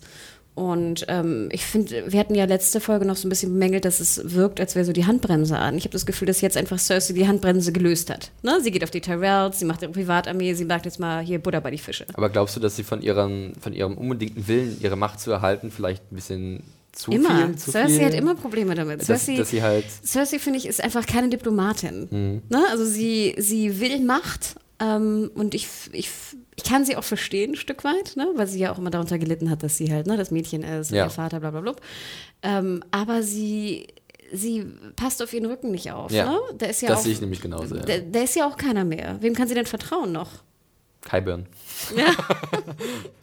Ne? Ja, also, das dass, dass das schon. natürlich ein sehr riskantes Spiel ist, ist natürlich hundertprozentig klar. Ich meine, man sieht dann, also es geht ja dann direkt auch wieder in die Action rein, man sieht dann eine kleine Montage, äh, wie die, äh, der Faith Militant sozusagen dann loslegt. Und es ist schon ziemlich radikal. Also ich, ich fand es auch, äh, war nicht so, war, war nicht schön anzusehen. Ich fand das ein bisschen war ein unwohles Gefühl, was dann da hochkam, wie sie halt dann durch die Straßen gezogen sind und äh, alle Andersgläubigen sozusagen äh, verprügelt haben, die Götzen zerstört von irgendwelchen anderen Göttern. Dann sind sie in dieses Bordell gegangen von Littlefinger und haben da sozusagen alle Sünder bestraft. Wie oft gehen die bitte noch in dieses Bordell? Ja, das Also, Set haben sie einmal aufgebaut. Es gibt nur ein Bordell in King's Landing, das ist das von Littlefinger, der hat alle anderen wahrscheinlich das, nicht das aufgekauft. sicherste und diskreteste. Ähm, Das stimmt, ja. Ähm, aber ich fand es schon ziemlich unheimlich irgendwie. Ich weiß nicht, wie es euch da ging. Ich bin, äh, was das angeht, komplett zwiegespalten, vor allem wenn es hier um, um äh, Oliver und Loris und dieses ganze ähm, äh, Schwulenverfolgungsding geht. Ja. Zum einen denke ich mir, okay, das ist jetzt ähm, sehr topical, das soll jetzt auf die aktuelle Situation in den USA zum Beispiel hinweisen äh, und auf Homophobie in generellen und gute Science Fiction und Fantasy macht es ja auch, dass es ähm, Sachen aus unserer Welt widerspiegelt und dann zum Nachdenken anregen soll. Und das ist ja auch gut. Auf der anderen Seite, ähm, wo, wo ich so ein bisschen denke, dass ich vielleicht ein Problem damit habe, ist, dass es sich ja hier um eine parallele Fantasy-Welt handelt. Und das ist sozusagen, äh, was wir bei uns als, ähm, als, als Ablehnung von, von äh, Schwulen oder so haben, dass es dem so ein bisschen äh, historische Legitimation verpasst, indem es heißt, so, okay, natürlich in einer mittelalterlichen Welt würde so etwas existieren. Und wir haben ja auch irgendwie alle so einen Monogedanken von, wie früher mal alles war und welches Frauenbild es gab, so mit den Burgfräulein. Dabei ist ja, wie, ähm, äh, äh, wie, wie, wie Frauen oder, oder wie, äh, Quatsch, äh, wie, wie Homosexualität damit umgegangen wurde, von Zeit zu Zeit und von Periode zu Periode und auch von Ort zu Ort komplett unterschiedlich. Also es ist ja nicht so, dass es früher war das alles verteufelt so und äh, Religi durch Religion wurde das nicht akzeptiert oder so. Und, und heute sind wir weiter und das ist jetzt deswegen verändert worden. Das ist, das hat sich ja, das ist ja immer unterschiedlich gewesen von Situation zu Situation und von daher, wenn das jetzt in dieser Welt so vorkommt, wie wir das halt uns, wie, die, wie die, ein Großteil der Leute denkt, dass es im Mittelalter gewesen sein muss, ähm, äh, ja, schafft das wieder so einen, diesen Monomythos von, von dieser von dieser Rolle von sowas. Hm. Und okay, Homosexualität ist sowieso so eine Erfindung des 19. Jahrhunderts und damals gab es eher so, so, so also schwule, du konntest schwulen Sex haben unter bestimmten Voraussetzungen in den meisten Kulturen, aber das war nicht ein, eine Identität, die daraus geformt wurde. Also du warst nicht ein Homosexueller oder schwul oder, oder sonst was, sondern es gab verschiedene, wo auch so gesellschaftlicher Stand mit reinzählte, wie zum Beispiel ähm, äh, in Japan konnten zum Beispiel die Priester und äh, die Samurai, die hatten so eine so Beziehung zu ihren ähm, Knappen und Auszubildenden und Akolyten. Und das war aber nur in, in, in, in dieser asymmetrischen Beziehung quasi ein soziales Ding. Und das mhm. haben auch so ziemlich alle mitgemacht. Und das hat auch eine große Literaturform hervorgebracht. Und ähm, das hatte nichts damit zu tun, dass die Leute damals mehr schwul waren oder so. Das war einfach so, oder ein größeres Verlangen hatte. Das ist einfach nur ein Beweis dafür, dass diese Beziehungskonstrukte halt einfach so unterschiedlich sind. Und wenn, ein, wenn, wenn eine Gesellschaft so etwas zulässt oder wenn eine Gesellschaft so etwas ähm, hervorbringt, so eine, so, so eine Beziehungsform, dann wird sie von den Leuten auch genommen. Das geht ein bisschen gegen dieses äh, Born This Way-Ding, was heute propagiert mhm. wird, was ja auch gut ist für so einen kämpferischen, befreierischen, äh, wir wollen Rechte und so Zweck. Aber die Sache ist so, dass das ja auch diese, diese asymmetrischen Beziehungen, wo es nicht darum geht, okay, ich mag den und der mag mich und jetzt sind wir ein Item, wie das ja aber auch in Game of Thrones gezeigt wird oder so, ähm, ja, sag noch mal kurz, ich habe nicht ganz verstanden. War das jetzt, fandest du es jetzt gut oder nicht gut? Was ja, ist der ja, Punkt sozusagen? Ich, ich, ich weiß, ist absolut relevant. Ich, ich hole hier, hol hier komplett aus. genau, genau. Äh, und, und so, nee, äh, das ist das, wo ich dann zu, einen zu hohen Anspruch wahrscheinlich an die Serie habe, dass ich äh, ein, ein, ein, äh, dass, die, dass die Liebesbeziehung und, und so wie zum Beispiel Loris und mhm. äh, Renly hier auch waren, dass das zu symmetrisch ist und dass äh, irgendwie, okay, es gibt schwule Charaktere und die werden als Identität schwul irgendwie dargestellt. Und Ach, du hättest lieber diese japanische Variante Nein, nein, nicht, nicht unbedingt, aber dass zum Beispiel, mh, dass es sich genauso spiegelt in unserer Welt wie, äh, oder dass wie wir uns vorstellen, dass es im Mittelalter vielleicht war oder dass es früher so verfolgt werden musste oder wie wir das durch die Kirche dann äh, äh, kennen im europäischen Raum, dass, dass dieses Modell genauso sich wiederholt und äh, das verpasst dem Ganzen so eine, ja natürlich muss es so sein, natürlich finden äh, find, findet die Allgemeinheit irgendwie Schwule doof und natürlich halt, findet die Religion Aber halt, das finde ich, war es ja gar nicht. Also ich fand, ich fand eigentlich immer ganz schön bei Game of Thrones, dass es halt diese, die, die schwulen Beziehungen gab und dass die ziemlich offen waren sozusagen. Mhm. Also es wirkte so, als ob jeder wüsste, dass Renly schwul ist, aber man hat es halt irgendwie so akzeptiert.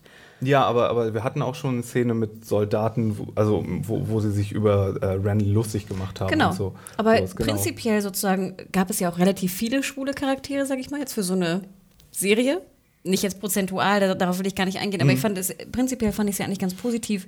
Und jetzt habe ich das eigentlich eher interpretiert im Sinne von, dass jetzt halt die Fanatiker durchgreifen. Mhm. Aber es muss jetzt nicht unbedingt die Meinung der Gesellschaft sein. Nein, nein, nein, aber das ist, nein, wie gesagt, das ist. Oder? ja, ja, ich sehe es ähnlich wie Hanna, ich muss auch ein bisschen auf die, auf, aufs Gaspedal äh, drücken. Ja. Tut mir leid, wenn ich das machen muss, aber sonst verlieren wir uns hier im Kreis. Ich finde es eine wichtige Diskussion auf jeden Fall und ich sehe es eigentlich wie äh, Hanna, um mal ganz kurz meine Meinung dazu zu sagen, ähm, das ist halt eigentlich auch dafür da ist, dass man halt diesen, diesen High Sparrow in ganz anderen Licht jetzt sieht. Äh, dass es halt nicht der liebe Märchenonkel ist, äh, der irgendwas Tolles verspricht, sondern dass er ja anscheinend es billigt und diesen, diesen Glauben extrem durchdrücken will, alles, was damit kommt, diese drastischen Entscheidungen. Und äh, die sind einfach auch sehr effektiv jetzt da dargestellt und wecken bei mir als Zuschauer das Gefühl, ich mag die nicht mehr. Also ich, ich bin jetzt ganz vorsichtig bei dem High Sparrow.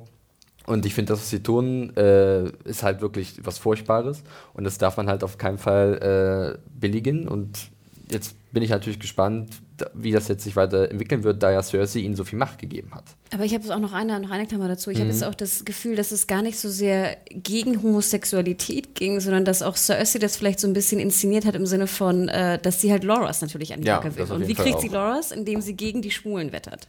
Ja. Also so habe ich das eher interpretiert. Ja, Gar nicht nein, so unbedingt so als, ja als, Spiegel der, der Gesellschaft oder so, sondern eher als, wie kriegt sie jetzt Loras auf die böse Seite? Weil er ist ja der, der Ritter der Blumen oder wie heißt er? Er hat doch irgendwie so einen Spitznamen. Rosen, glaube ich. Und ist so der Held ja. irgendwie auch natürlich von Westeros. Nein, nein, ich habe das jetzt in der kurzen Zeit, wir haben natürlich auch nicht äh, ordentlich erklären können. Ich ähm, denke auch, das hat jetzt einige Leute wahrscheinlich verwirrt und vielleicht habe ich meinen Punkt auch nicht richtig äh, rüberbringen ähm, können. Wenn jetzt ganz viele Mails kommen, äh, erkläre ich das nächstes Mal vielleicht nochmal. Aber es ging mir nicht darum, nee, was du meinst, ist natürlich absolut der, der, der Text und die Story und das ist absolut nachvollziehbar. Ich, ähm, die Implikationen, darum ging es mir nur. Aber welche Implikationen denkst du, machen sie? die du falsch findest. Was? Nein, nicht, dass ich sie falsch finde. Und, und wie gesagt, ähm, das sind auch nur die zwei äh, Sachen, wo ich jetzt hin und her gerissen bin. Und ich entscheide mich jetzt aber eher bewusst dafür, dass ich es gut finde, dass es sowas, ah, okay. sowas angesprochen wird in diesem kritischen Licht. Aber ähm, was ich halt nur problematisch finde, ist halt, dass, ähm, ja, wie ich gesagt habe, dass, die, die, dass diese Beziehungen so sehr äh, da, ja, wir machen am besten eine Schleife drum. Es ist ein äh, Thema, das extrem äh, komplex ist. wir kommen bestimmt nochmal drauf, weil das bestimmt nicht das drauf. letzte Wort ja, äh, zu diesem Thema war. Vielleicht gibt es ja auch eine interessante Mail dann von einem Leser oder so nochmal dazu. Da können wir gerne nochmal drauf eingehen. Ansonsten machen wir mal besser äh, schnell weiter. Oh, kurze, äh, noch ganz kurz dazu, sorry. Ja. Ähm, Boyfucker, ne? Also da waren ja schon auch sehr harte Ausdrücke, die dazu getragen kamen. Und Brothel Boy war auch wieder zu sehen, ne? mhm. ne? Das hätte ich ge gesehen. Richtig, er Oliver, genau. Ähm, und ich habe nicht so ganz genau gesehen, was mit denen nachher passiert. Werden sie sozusagen der, werden sie, was, was passiert mit denen? Was sie werden, sie ich mit denke, denen? sie werden äh, umgebracht, dem wird die Kehle durchgeschnitten. Okay, also doch richtig. Also die da im Bordell sind auf jeden Fall, ja. Okay. Hm, was? Na, als, aber Oliver ist doch ausgebüxt. Richtig, aber er hat ja gesehen, was mit diesen, also mhm, die haben ja noch genau. ein Messer gezogen, der eine, und mhm. sagt, äh, du wirst dafür bezahlen, was du getan hast oder so. Und dann habe ich einfach, für mich war es halt dann äh, deutlich, okay, die kommen da nicht mehr lebendig okay. raus. Da wird ein Exempel statuiert. Das wird natürlich bei Loras nicht, weil der natürlich sehr einflussreich ist durch seine Verbindung zu Marjorie. Und man sieht auch der Marjorie, wie sie extrem äh, betroffen ist, dass halt ihr Bruder auf einmal gefangen genommen wurde. Und so rennt sie halt sofort zu Tommen, versucht so wieder ein bisschen auf die Tränendrüse zu drücken und ihn zu spielen. Aber man merkt dann, dass Tommen halt doch nicht ein neuer, wunderbarer König ist, sondern nach wie vor ein kleiner, süßer Junge, der die, seine Macht noch nicht richtig einsetzen kann. Ja, und dann Marjorie, glaube ich, muss auch merken, dass ihr kleiner Tommen irgendwie ne, genau. auch noch nicht so die, ne, die Macht hat, äh, das durchzusetzen, was sie da eigentlich Wobei plant. das, äh, glaube ich, gar nicht so sehr darauf aus war, äh, Tommen als kleinen Jungen darzustellen, sondern vielmehr zu zeigen, dass äh, die, diese religiösen Fanatiker jetzt einen größeren Einfluss haben, fast als die Krone. Oder zumindest. Ich glaube, mit dem richtigen König könntest du aber den schon wieder Einheit Ja, geben. klar. Der, ja. Also, das war so mein Gefühl in der Szene. Man sieht ja dann auch, also Tommen rennt ja dann auch zu Cersei und wir wissen, was los ist. Und man merkt dann, dass Cersei so die Schuld von sich schiebt. Ja, das ist alles auf dem Mist um High Sparrow gewachsen. Aber wer hat ihm die Macht gegeben? Cersei natürlich, ist schon ziemlich clever von ihr. Na, erstmal hat Cersei ein Weinglas in der Hand. Ne? Und sie, sie sitzt auch ganz sie demonstrativ feiert. auf dem Platz von ihrem Vater. Ist mir schon, äh, Steht sie nicht am Fenster? Nee, sie setzt sich dann auf, an diesen Tisch, wo also, immer ihr Vater saß, in diesen, diesen Gemächern. Das ist schon so ein bisschen äh, sie emuliert so ihren, ihren Vater. Achso, kleines Addendum noch meinerseits. Als Fanboy bin ich natürlich einfach nur angepisst, dass Loris jetzt im Knast ist. Ja, das kann ich, das ist natürlich. so komplett von, der, von, von dem Subtext und der Metaebene und allem weg äh, bin ich natürlich einfach nur pikiert. Ja, und ich meine, Aber ja, ich muss bitte? auch gestehen, dass ich es eigentlich ganz schlau fand von, ähm, von Cersei, dass sie halt sagt, so, wieso, ich war es ja, doch nicht. Ja, ja. Ich habe Loris nicht ins Gefängnis gebracht. Der High Sparrow hat ihn ins Gefängnis gebracht. Ja, wirklich. Also, und ich finde es ja dann auch äh, als nächstes eigentlich ganz spannend, wie Tommen dann versucht, wirklich Marjorie zu helfen Treffen, in dem er halt dann sich zur Sept of Baylor be begibt. Und dann sieht man irgendwie schon durch den Kamerawinkel, das fand ich eigentlich ganz gut, dass halt Tommen wirklich nur noch ein kleiner Junge ist. Er guckt halt so hoch auf den Sparrow, der vor ihm steht und der ihn nicht durchlässt. Und man merkt irgendwie, ja, der kann hier nicht viel reißen. Und ich finde es auch irgendwie dann sehr bezeichnend, dass um ihn herum so ein riesen Mob ist und dass schon von hinten so Rufe kommen, Inzestgeburt und sowas. Und man merkt halt wirklich, wo ich mich ein fragte, falscher was Schritt. sollte das eigentlich bedeuten? Weil ich meine, theoretisch hätten ja seine Soldaten die High Sparrows äh, äh, umlegen können. Hm. Ja. Ne? Ich fand die auch übrigens auch die Masken, fand ich, die Helme waren ja, Ja. toll. Ne? Aber dann habe ich es auch so interpretiert, dass der Mob eigentlich dafür ist. Also sie sind für Ja. die, die, die, dass die Sinner irgendwie bestraft werden oder sowas. Habt ihr das auch so interpretiert? Ich habe es auf jeden Fall, also durch diese Zurufe, äh, dass er halt eine, eine Abomination ist, sozusagen, äh, hat man ja auch dann die Unsicherheit in Tomins Augen gesehen. Und habe ich dann auch so gemerkt, also die sind, also die sind nicht wirklich gut drauf, die armen Leute von King's Genau. Landing. Und äh, es wäre jetzt sehr unklug, hier äh, durchzugreifen mit Schwert und so. Und das die Mobbildung wahrscheinlich Ja. gegen ihn, ne? Ich glaube, sie wären würde. definitiv in der Unterzahl gewesen. Und ich stelle mir mal vor, dass Joffrey in der Situation gewesen wäre, dann wäre da. Ich glaube, ist äh, der ganze Vorplatz in Rot getränkt, also in Blut getränkt worden. Ja. Aber sehr schön fand ich, das war ja auch wieder eine schöne Szene. Erstmal Marjorie's Kleid natürlich und wie Tom ihn dann fragt, so, ja, und kommst du heute Abend zu mir? Und sie so, nee, ne, Junge, du kannst heute auf der Couch schlafen. Richtig. Ich, ich, ich schicke jetzt mal eine- einen Raben zu Oma Terrell. Ja, die kommt mal schnell her. Und Ja, wo ist die eigentlich? Mit der würde hier Sie gar wird nicht so ein jetzt, Schnick ich glaube, sie wird äh, jetzt dadurch halt wieder ein bisschen zum Spielerin. Ich finde, die äh, muss jetzt auch mal kommen. gemacht. Ich fand das schon ein bisschen komisch, dass sie bei der Hochzeit nicht da war. Ah, stimmt allerdings, ja. Hatte keinen Bock mehr auf King's Landing. Genau. Mhm. Schon wieder eine Hochzeit. Ah. Immer Ja. diese Partys. Ich freue mich auf jeden Fall darauf, äh, da, da, darauf wenn Glaubt ihr, halt- sie kommt nächste Folge schon?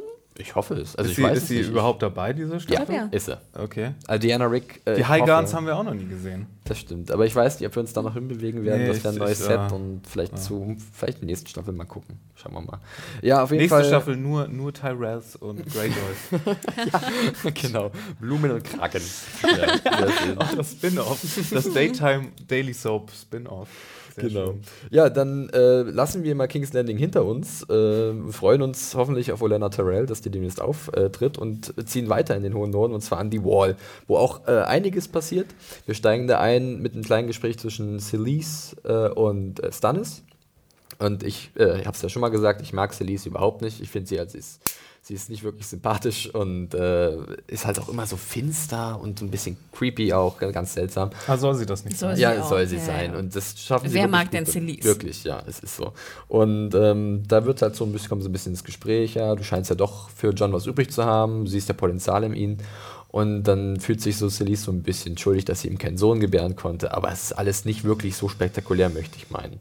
Oder wie Obwohl- habt ihr das gesehen? Was ich schön fand, war diese Szene, wo dann Melisandre kam, Ja. kommt. Und wir wissen ja auch, dass Melisandre und Stannis haben ja auch eine Affäre oder sind äh, Geliebte voneinander, wie Ja, das man weiß das ja nennt. auch Und das Celise, weiß ne? Celise, genau. Und ich fand es krass, wie sie dann so unterwürfig, ne? wie so zurückweicht Genau, wie so, ein- wie so ein Hund, der so merkt, ah, ich bin falsch und ich muss gleich wieder zurück. Das fand Genau. ich schön und ich glaube, also wie gesagt, ich bin großer Caris von, von Houghton, von Houghton-Fan, der Darstellerin von Melisandre und ich finde, ähm, also ich finde sie super. Gerade in der Folge, finde ich, hatte sie wieder viel zu tun. Äh, Manche haben, glaube ich, auch kritisiert unter deiner Review, dass ähm, sie zu sehr so die Sexkarte spielt Mhm. irgendwie, ne? So die Sexpriesterin.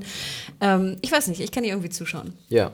Ja, wer nicht? Also sie ist ja wirklich, ich finde sie auch eigentlich immer äh, sehr interessant. Das Problem ist halt, was ich bei ihrer Figur habe, ich weiß nicht so ganz, was sie will. Ja, äh, man sieht ja dann erstmal noch äh, Sam und, und, und John, wie Aber halt, der Lord of Light. ja, Lord of Light, Der Lord of Light, alles so ein Felix. bisschen schwammig. Siehst ja, du denn das ich, Licht auch, noch nicht? dass auch Melisandre ja nicht so genau weiß, was sie will. Ich meine, sie ist ja die, die Interpre Interpretiererin, die Interpretöse von Rolors Flammen und guckt ins Feuer. Ja. Und sie gibt ja auch selber zu, dass sie nicht immer alles richtig sieht. Ne? Und ich glaube, ähm, so ganz genau weiß sie auch nicht, was sie da eigentlich macht. Ja, das glaube ich halt, also ich, ich bin mir dabei immer nicht so sicher. Also ich sehe es da ähnlich wie du, Hannah, äh, dass sie halt selber noch so ein bisschen im Trüben fischt, was vielleicht noch für sie kommt oder was für Stannis kommt. Aber jetzt gibt sie ja wirklich diese konkreten Andeutungen, dass sie halt in John irgendwas Mächtiges sieht. Ne? Und deswegen schmeißt sie sich ja sofort an ihn ran ähm, und, und versucht ihn irgendwie davon zu überzeugen, zunächst mit nach Winterfell zu kommen, weil er die Schwächen des, seine, seiner Heimat äh, Was ich ja äh, nicht seine unschlau kennt. finde eigentlich. Vielleicht wollte Nicht- sie ja auch ein, ein genau. schwar neues schwarzes Dämonenbaby mit Das war nämlich auch ein von, Gedanke. Ähm, von John. Den ich hatte, richtig, dass da vielleicht irgendwas freigesetzt werden soll, ja. Aber Aber sie hatte doch auch noch. Was war mit den Blutegeln? Da war er nicht mit erwähnt. Nee, nee, das war nee, ja nee, das war, ein- war Ich dachte eher, dass sie die Gen- Abhängigkeit von ihm wollte. Mhm. Also, dass sie ihn jetzt sexuell äh, hörig machen will, damit er ihr halt äh, folgt. Ja, aber warum? Das stört mich halt so ein bisschen an der Figur von Melisante, dass wir ein bisschen auf der Stelle treten, weil ich nicht genau weiß, was ist ihr großes Ziel. Es gibt ja immer diese, diesen Kampf zwischen äh, Feuer und Eis, also wirklich die White Walker, die irgendwann kommen und das ist die wahre Bedrohung. Und Melisante spielt halt wirklich komplett in verdeckten Karten und ja, redet oft in Rätseln. Und ich, ich würde trotzdem, ich würde trotzdem meine Karten auf sie setzen, weil äh, von den von den sieben äh, müssen wir jetzt noch irgendwie, also da, da habe ich noch kein Zauberkunststückchen gesehen. Und als Melisandre eingeführt wurde in der zweiten Staffel, habe ich auch noch so gedacht, so okay, das ist ja eine, die auf Religion macht, aber in Wirklichkeit hinter irgendwie Einfluss mhm. und Macht her ist. Aber wenn die da ein Zauberstückchen nach dem nächsten aus dem Hut zieht, dann würde ich sagen, gehe ich mit dem Gott und nicht mit den sieben. Und wir haben auch eine schöne Mail bekommen, ähm, dass die Priesterin da ähm, in Essos in der genau, letzten Episode, Nils, ja. dass sie von diesem Ahi Mhm. Asai, Aja Asai oder so, das Sword hat. in the Darkness. Und das ist halt, das fand ich ganz interessant. Vielleicht können wir da noch mal kurz eingehen. Also dass ähm, die die wie nennt man das, die Glaubensfolger von Rollo glauben, dass ein, eine Art ähm, ja wie so ein Erlöser Gott, halt kommt, ne? der halt genau, ein Prophet, glaube ich, ne? ein Prophet der Dunkelheit entgegentreten kann und dann genau und die Melisandre glaubt ja, dass dieser Prophet Stannis ist. Ja. Das Ding ist aber, ich meine, glaubt, ne? Das ist ja eine Interpretation wieder ihrer komischen Flammen und ich vielleicht denke ich auch so, vielleicht denkt sie wenn es nicht Stannis ist. Vielleicht ist es John? Ja, das, das, kann gut sein und ich möchte gerne auf den Punkt eingehen, denn man hat ja in der, ich glaube, dritten Staffel war es gewesen, hat man ja äh, Soros of Mir nochmal kennengelernt, diesen, diesen Trunkenbold, diesen roten, auch roten Priester, diesen äh, König bei den bei, diesen, bei dieser Rebellengruppe. Ja. Und der hat ja sozusagen Beric Dondarrion mehrfach zum Leben erweckt. Mhm. Und da war ja selbst Melisante total überrascht, dass er über diese Macht verfügt. Also, dass sie vielleicht gar nicht weiß, was möglich ist mit diesem genau. Glauben. Und vielleicht selbst so meistens so, so ein bisschen auf Manipulation setzt und nicht alles bei ihr vielleicht wirklich Magie ist. Ne? Und so ein bisschen Sondern, Tricks, ne? Ja, genau. Eher Tricks als wirklich Magie. Und das ist, das ist, ist halt noch spannend an ihr. Aber ansonsten würde ich da gerne irgendwie mal einen Aber ihr Mindreading-Trick hier in der Folge war mit, auch wieder Ja, der nett. war nicht schlecht. Der hat nur Nothing Johnson. Genau. Oh. Wahnsinn. Nee, fand ich echt eine tolle Szene. Und ich fand auch interessant, dass man ihn Rubin auch schön leuchten ja, Ne? Ja. Sieht ja diesen roten Rubin am Hals. Und das fand ich. Und ganz ehrlich, Caris van Houten hat, glaube ich, die schönsten Brüste von ganz Westeros. Da gebe ich dir recht. Die waren wirklich sehr schön. Ach, Caris. Ja. Ähm, Hast du Kalisi gesagt? Caris habe ich gesagt. Also. Carisi. Carisi van Houten. Ja, was machen die eigentlich mit, mit Warum, ja, was macht sie eigentlich mit, ähm, mit den Drachen? Und, also was hält sie von den Drachen? Haben wir da mal irgendwas gehört? Weil wenn die beiden so feueraffin sind ja. und äh, da irgendwie in der Nachbarschaft oder auf dem nächsten Kontinent eine rumhüpft, die sich Mother of Dragons nennt und tatsächlich auch Drachen hat, die über Feuer verfügen und alles, hat sie da irgendwann mal in der Serie Nicht, zu was zu gesagt? Könnte, übrigens, nee. äh, Kalisi und so? Nee, ich glaube noch nicht. Es ist ja sowieso interessant, ob man das irgendwann noch zusammenführen wird, ne? Aber das sind jetzt natürlich Spekulationen. Ich Staffel weiß es 18. Ja, genau. Ähm, ja, aber ansonsten würde ich jetzt sagen, äh, das Gespräch zwischen, zwischen John und äh, Aber ja, das war für mich der You Know Nothing Jon Snow war schon, fand ich hart. Das war, also das da, war ein guter Abschluss, da gebe ich euch recht. Und ich ja. fand es auch witzig, wie Kit Harington dann versuchte noch schon ein bisschen so uh, zu machen. Ja. ich dachte, okay, das, das war ist jetzt das Maximum, ne? Das Maximum an Der gute alte Jon Snow. Ja, genau. dieses, dieser Gesichtsausdruck. ja, ansonsten gibt es noch eine schöne kleine Szene an der Wall, die fand ich eigentlich wirklich ganz süß. Und zwar gibt es ein Gespräch zwischen äh, Stannis und seiner Tochter Shireen. Und ich bin ja Carrie Ingram-Fan. Ich finde die ja immer ganz niedlich, wenn die auftritt. Und das ist eigentlich ganz schön hier, äh, denn sie fragt ihren Vater, ob er sich denn für sie schämt, aufgrund ihrer Grayscale-Erkrankung. Und er erzählt dann eine ganz äh, so, eine, so, eine, persönliche Geschichte und sagt am Ende, du bist meine Tochter und äh, ich werde dich immer lieben. Ich habe alles dafür getan, dich zu heilen nach der Erkrankung. Vielleicht auch, weil er sich mit Schuld daran fühlte, denn er hat ihr mal so eine Puppe geschenkt, die von einem dornischen Händler kam und vielleicht war da dieser Virus schon dran. Also ich fand es eigentlich eine, eine sehr herzliche Szene. Aber kurze Frage. Ich finde es auch eine süße ähm, Story, äh, Szene natürlich. Auch einen lieben Gruß an, an Henrik von, ähm, aus, von Twitter. Der hatte mich gefragt, ob Hard Hearted Hannah das auch äh, gut fand. Ja, war natürlich eine tolle Szene. Ich fragte mich nur, warum eigentlich? Ja. Wir hatten schon vorher in manchen Folgen Szenen gehabt, wo Stannis sagt, er ist stolz auf, äh, wie ist sie? Shireen. Shireen, ja. Ähm, er musste nicht unbedingt einen Sohn haben. Also er hat schon öfter seine Liebe seiner Tochter gegenüber bekundet und hat sie auch beschützt gegenüber ihrer Mutter, die ja jetzt ja. nicht so lieb zu ihr ist. Warum brauchten wir jetzt nochmal eine solche Szene? Also ich kann es mir ja nur so erklären, ich springe mal ganz kurz ein, Mario, ich weiß nicht, ob du noch was dazu sagen willst. Dann ansonsten nee, würde ich erstmal sagen, dass es zum einen erstmal vielleicht Stannis nochmal ein bisschen sympathisch, sympathischer für uns macht, jetzt im Kampf gegen die Boltons. Er bricht ja dann nach Winterfell wahrscheinlich den Mist auf, wird ja nochmal gesagt. Aber er war mir schon sympathisch. Er war dir schon sympathisch. War, vielleicht, vielleicht nicht allen, weil er war ja bis jetzt doch immer relativ kalt und jetzt wurde er okay. wirklich mal als wirklich schöne Vaterfigur gezeigt. Nee, ich glaube nicht, ich glaube nicht kalt, aber er ist genau das, was Renly in Staffel 1 gesagt hat, als es darum ging, wer Robert Baratheon nachfolgen ja. Soll. Ähm, dass halt gesagt wurde, er ist komplett bland, so komplett. Ah, ja nichts sagen und kein, kein Sympath, niemand, der die Herzen gewinnt, niemand, Ja. der irgendwie auf, eine, auf ein Podest und auf eine Bühne gehört. Ja, so, ansonsten, kein, keiner, ja. den, den Leute irgendwie folgen würden, weil er irgendwie ein toller, charismatischer Mensch ist. So, und genau so wurde er bisher dargestellt und ja, Ja, genau, also da, das sehe ich halt auch so. Und ich finde, durch die Szene hat sich das so ein bisschen vielleicht nochmal verändert für manche Zuschauer. Und niemand ist toller als mein Borten. Ja, genau. Aber was ich jetzt zum Beispiel auch schon ein paar Mal jetzt gelesen habe bei vielen Kommentaren unter meiner Review ist, ähm, dass jetzt natürlich viele Sorgen haben um Shireen. ähm, weil jetzt hat sie nochmal eine schöne kleine Szene bekommen und der Vater hat ihr wirklich gesagt, wie sehr er sie liebt. Und jetzt haben viele die Befürchtung, dass vielleicht Shireen irgendwas passieren könnte. Denn sie ist ja auch, äh, also sie wurde ja auch von Melisandre immer so ein bisschen komisch beäugt. Nicht, dass sie auf irgendwelche komischen Gedanken kommt. Das fand ich dann eigentlich doch ganz gut. Aber ich gebe dir recht, dass ich es auch so ein bisschen zusammenhanglos fand, dass die Szene einfach reingeschmissen wurde. Der Übergang zur nächsten Szene war dann nicht so hervorragend. Davor auch nicht. Das war so ein bisschen, ja, nimmt einfach diese, diesen Moment, diese Momentaufnahme, habt ihr vielleicht was davon oder auch nicht. Aber so richtig im Flow der Episode war es nicht. Da Und sie war halt auch relativ lang. Auffällig lang Aber sie sah wieder schön aus, muss ich sagen. Das stimmt. Das sah wieder, wieder Das gut stimmt. aus, ja. Ja, Und ich fand es irgendwie süß, dass es auch Puppen gibt in Westeros. Ja. Ich weiß, das hatte ich mir jetzt noch nicht so vorgestellt. aber äh, wie ich letzte Woche sagte, weaponized Grayscale. ja, du willst deine Bio, deine Bio, Bio-Waffe Grayscale. Biowaffe Grayscale oder Steinmenschen. Oder Wenn- Steinmenschen. Oder Steinmenschen. Wenn da, ne, wenn da der, der ähm, Kai, Kaiben, Kyburn, ja. Kaiben da nochmal äh, neben der Arbeit am, am McMountain ähm, ein bisschen dran rumbastelt, dann haben wir bald. Biowaffen, ja. Und, Könnte ein äh, Vorteil sein im Kampf. Oder, aber oder Leute mit Steinhaut. ich glaube, es ist ein etwas weit hergeholter Gedanke. Das ist, das ist doch Check, das ist doch Chekhovs Chekhovs Steinmensch. Grayscale, genau. Chekhovs Steinmensch. Wenn du es nicht benutzen willst, führ es nicht ein. Ja. So. Ja, ich glaube, da kommt vielleicht auch noch was, weil es ist sehr auffällig, dass es bis jetzt so oft erwähnt wurde, Grayscale. Das stimmt.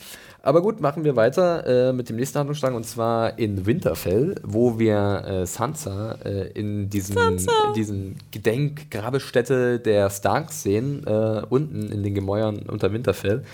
Und es sieht eigentlich auch wieder sehr gut aus, finde ich. Äh, sehr stimmungsvoll auf jeden Fall. Und sie steht da am äh, der Figur oder Statue ihrer Tante Lyanna, Lyanna Stark. Und Die schon wieder erwähnt wird. die wird schon wieder das erwähnt. Das zweite Mal in dieser ja. Staffel. Also es gibt generell so ein paar Sachen in der Episode, die auf eine gewisse Fantheorie hinweisen. Die wollen wir jetzt hier nicht weiter erwähnen. Ihr könnt ja mal meine Kritik reinschauen, da steht das auf der letzten Seite. Ähm, die es ganz ist sehr interessant spoilerisch. Ist. Schon ein bisschen spoilerisch, ja, auf jeden Fall. Äh, aber nicht unspannend. Da müsst ihr Mhm. mal reinschauen, auf eigene Gefahr natürlich. Ansonsten lassen wir die hier am besten mal raus. Wir wollen hier niemandem irgendwas vorwegnehmen. Ja, auf jeden Fall äh, kommt dann Littlefinger dazu und äh, da geht es eigentlich auch darum, dass er jetzt erstmal von äh, Cersei zurückbeordert wird. Ja. Es gibt sogar, wenn ihr euch, wenn ihr ganz genau aufgepasst habt, gibt es in King's Landing eine Szene, kurz bevor man Cersei sieht, da sieht man so einen Brief, wo das äh, Symbol der Arryns drauf ist, der Vogel. Oder ich glaube, oder Littlefingers Spotthülpe. Ja, was hat Ja, er? Der Mockingbird? Jay? Mockingbird hat er, glaube ich, hat die, die Spottdrossel. Der Kuckuck oder so. Ähm, ja, irgend sowas. Auf jeden Fall sieht man da so, dass auf jeden Fall da wieder so eine Korrespondenz ist. Und er muss halt zurück, weil sie sonst misstrauisch wird und Sansa wird zurückgelassen in Winterfell. Auf Wo sich ist- allein gestellt. Obwohl ich es auch ganz interessant finde, dass scheinbar Littlefinger und Cersei noch irgendwie viel korrespondieren. Aber wer weiß, was er ihr schreibt, ne? und was er wieder. Herr Bolton weiß, was sie schreibt, weil der wollte die Konversation ja sehen in Ja. der letzten Stimmt. Folge. Ich meine, der Gedanke, dass jetzt Sansa erstmal sich auf sich allein gestellt ist in Winterfell. Holy ähm, shit, aber die hat ja auch ein bisschen Schiss, ne? Das Ja. hat man ihr auch angesehen. Auf jeden Fall. Aber ich finde es cool, wie der Littlefinger so zu ihr sagt: Keine Sorge, du hast vom Besten gelernt, mir. Mhm. Ja, du wirst es schon irgendwie schaffen. Außerdem äh, fand ich auch ganz interessant, Hat dass sie er dann. den Halt, Heimvorteil. ja, den Heimvorteil, genau. und dass er dann halt auch sagt: ähm, Ja, Stannis könnte ja demnächst kommen und vielleicht äh, wird er dann Winterfell einnehmen und Bolton, die Boltons werden besiegt. Und man merkt irgendwie, dass Littlefinger wirklich überall eine Tür Mhm. offen hat. Ne? Und es, er stellt es ja auch so dar, dass es eine Win-Win-Situation Ja. ist ihr gegenüber. Also entweder du heiratest den kleinen Ramsay und äh, Stannis verliert und du bist dann irgendwie mit Ramsay zusammen einfach die Herrscherin Aber machst du dir gefügig irgendwie? Ja. Genau, ne, genau, das wirst du schon hinkriegen.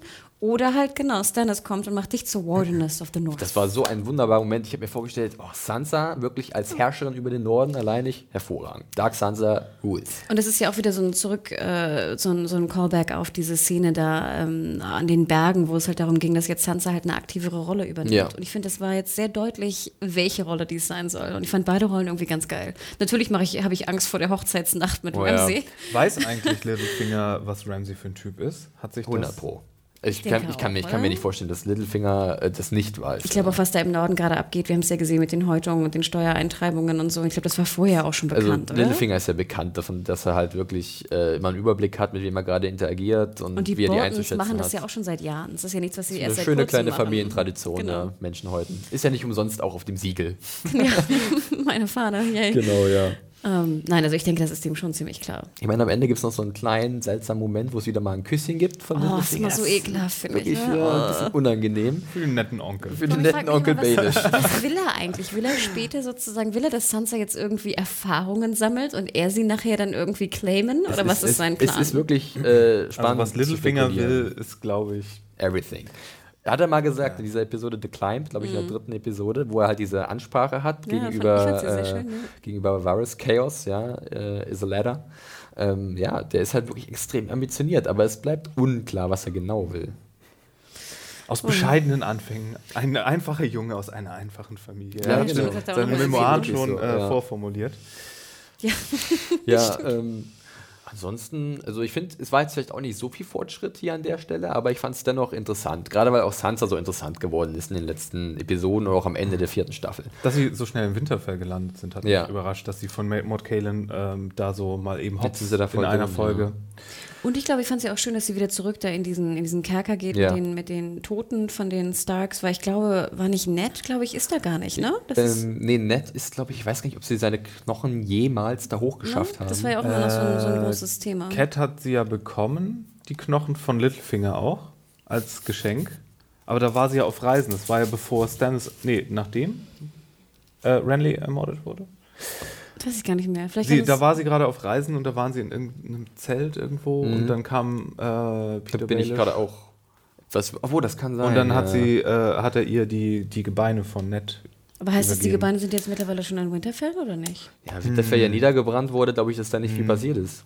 Das ist eine gute Frage. Und ich denke auch nicht, dass sie so gut über diese River, also durch diese Riverlands gekommen Stimmt. sind oder so. Wie, ja. nachher liegen die bei den Phrase. Ja, ich wollte äh, gerade sagen, das könnte äh, sehr gut sein, dass die da liegen, ja. Wer weiß. Buchsnobs, erzähl uns doch mal, ja, was sind die Gebeine also da bin ich gerade auch äh, etwas überfragt. Ja, ähm, da könnte man ja auch noch Schwarzmagie bezahlen. Zombie Ned Stark. Ja, genau.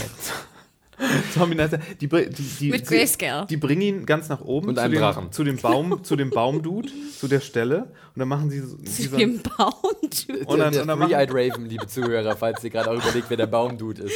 Und dann machen die so ein, so ein, so ein Ding. Hashtag Baumdude. Und dann machen die so ein, so ein äh, Zombie. Dude? Äh, Zombie-Dude aus ihm. Und mit Grayscale noch, damit er ein Zombie-Dude mit, mit Steinhaut ist. Ja, ich kann es kaum erwarten. Ja.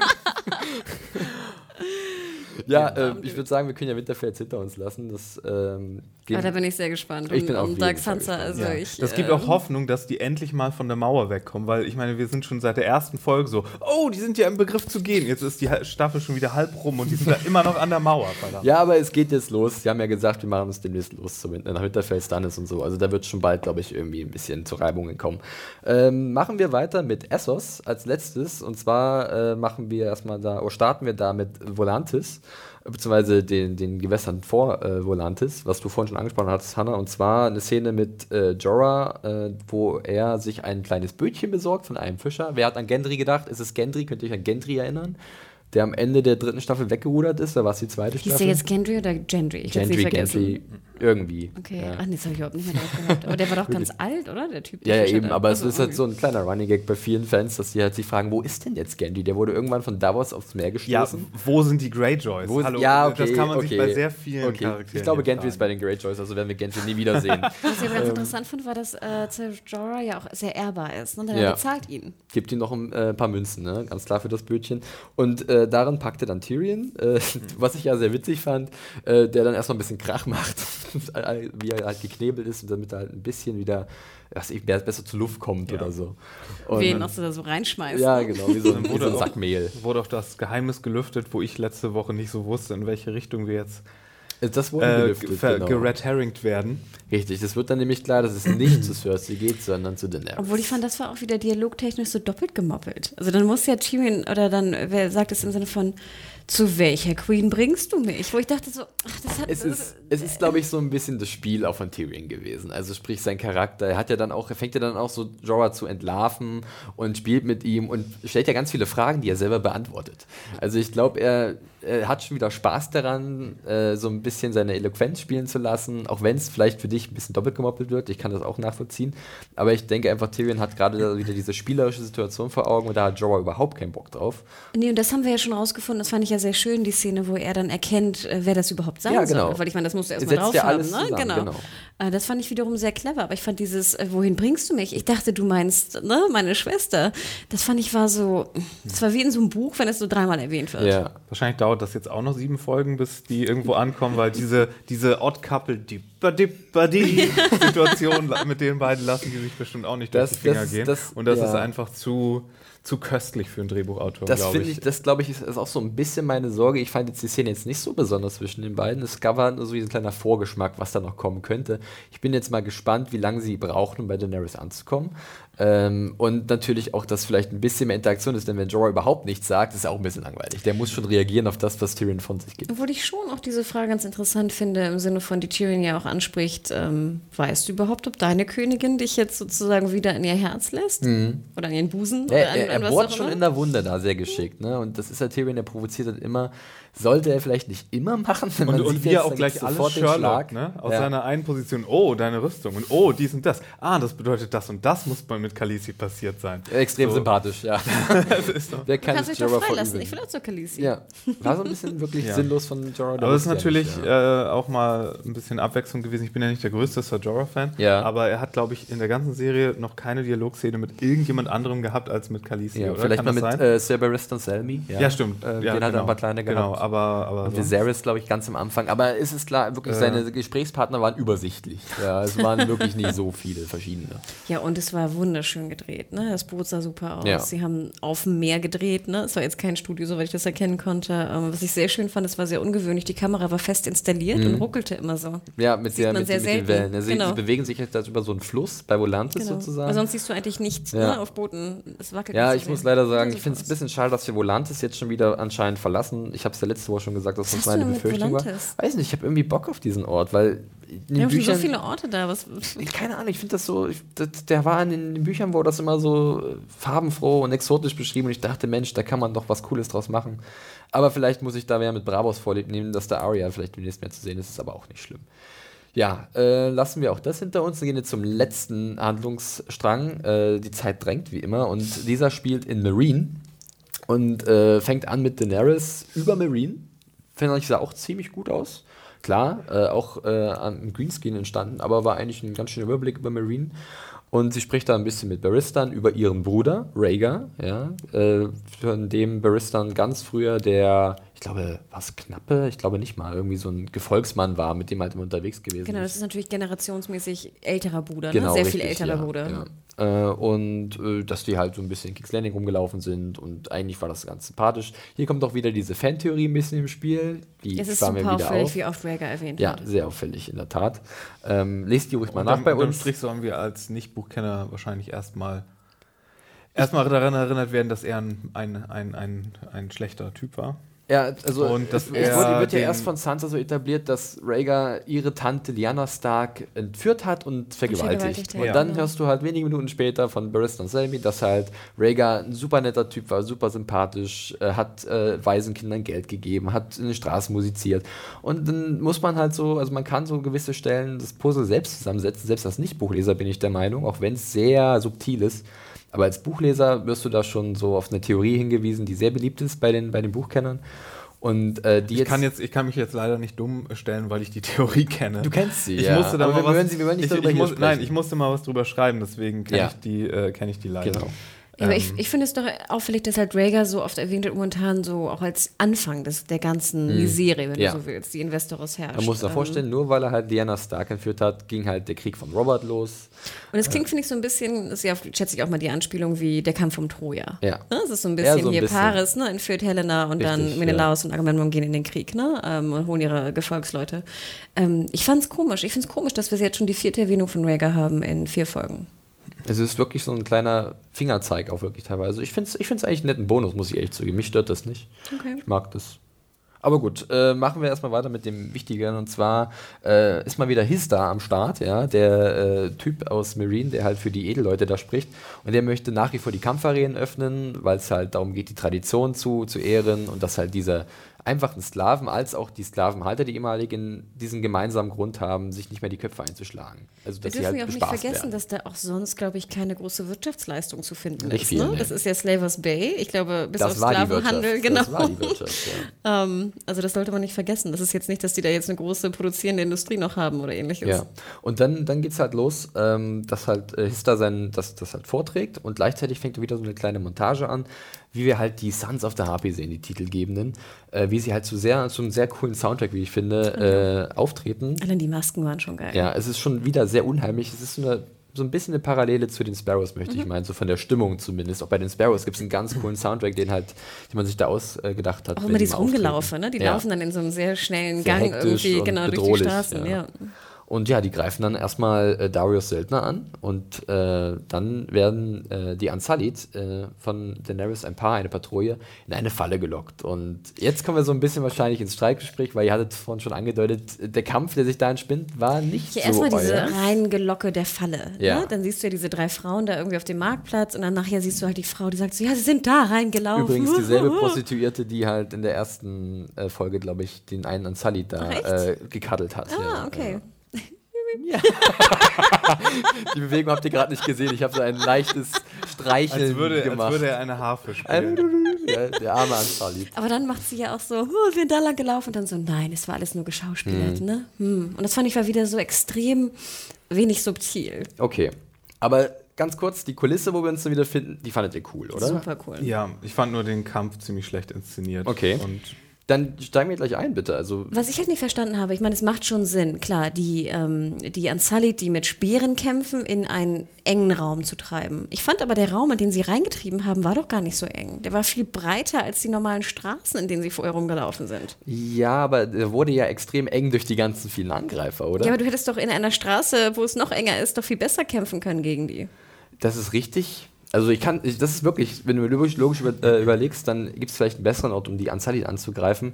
Ähm, ja, keine Ahnung, warum sich da entschieden haben. Ja, das sah hübsch aus, klar, ne? Ja. mit dem, wieder, wie du sagst, mit der Beleuchtung, ne? das Ta Tageslicht in Anführungsstrichen, wie es reinleuchtete. Aber im Endeffekt dachte ich mir, in den Straßen, in den dünneren Straßen, also ne, wäre es doch viel einfacher gewesen. Mhm.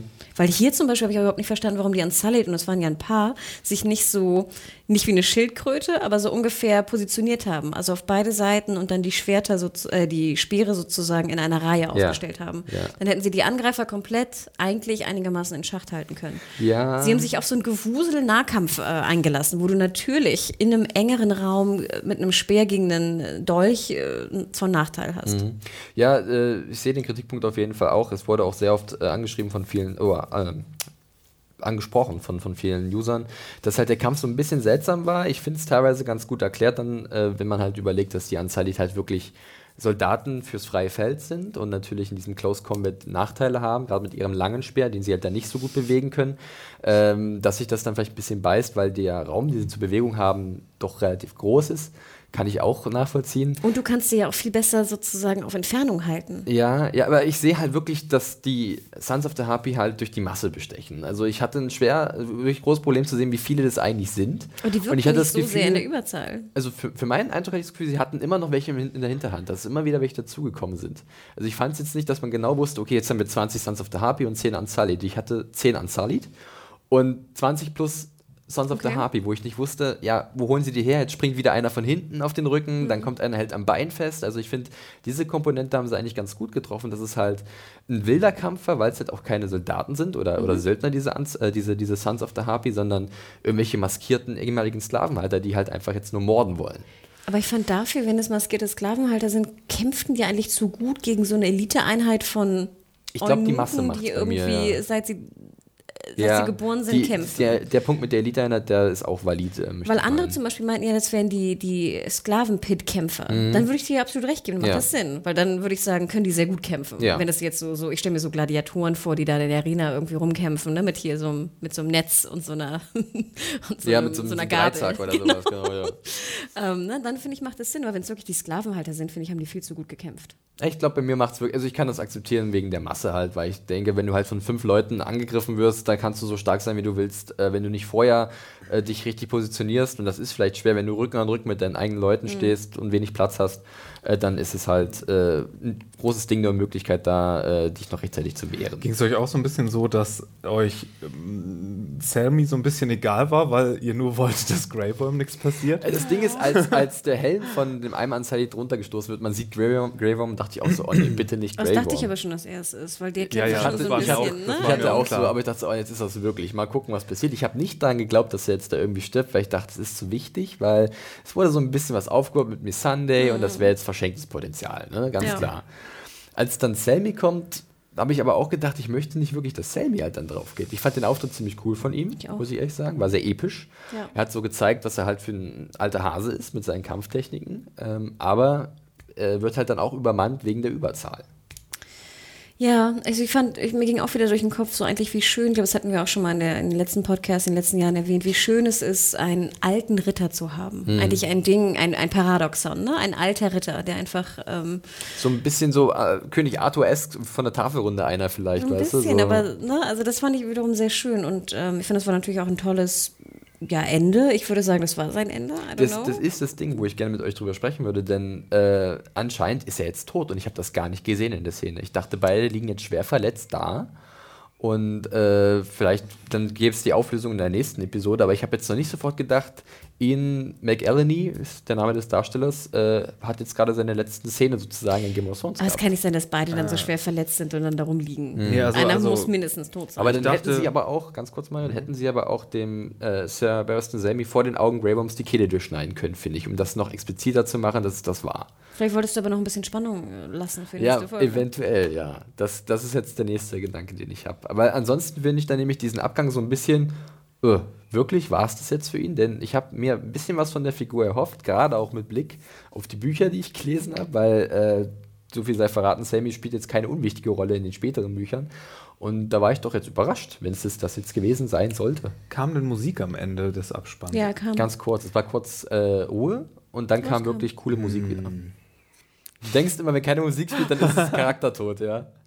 Ich weiß nicht, also ich dachte eigentlich, beide wären jetzt fertig. Okay. Ähm, also Sammy auf jeden Fall.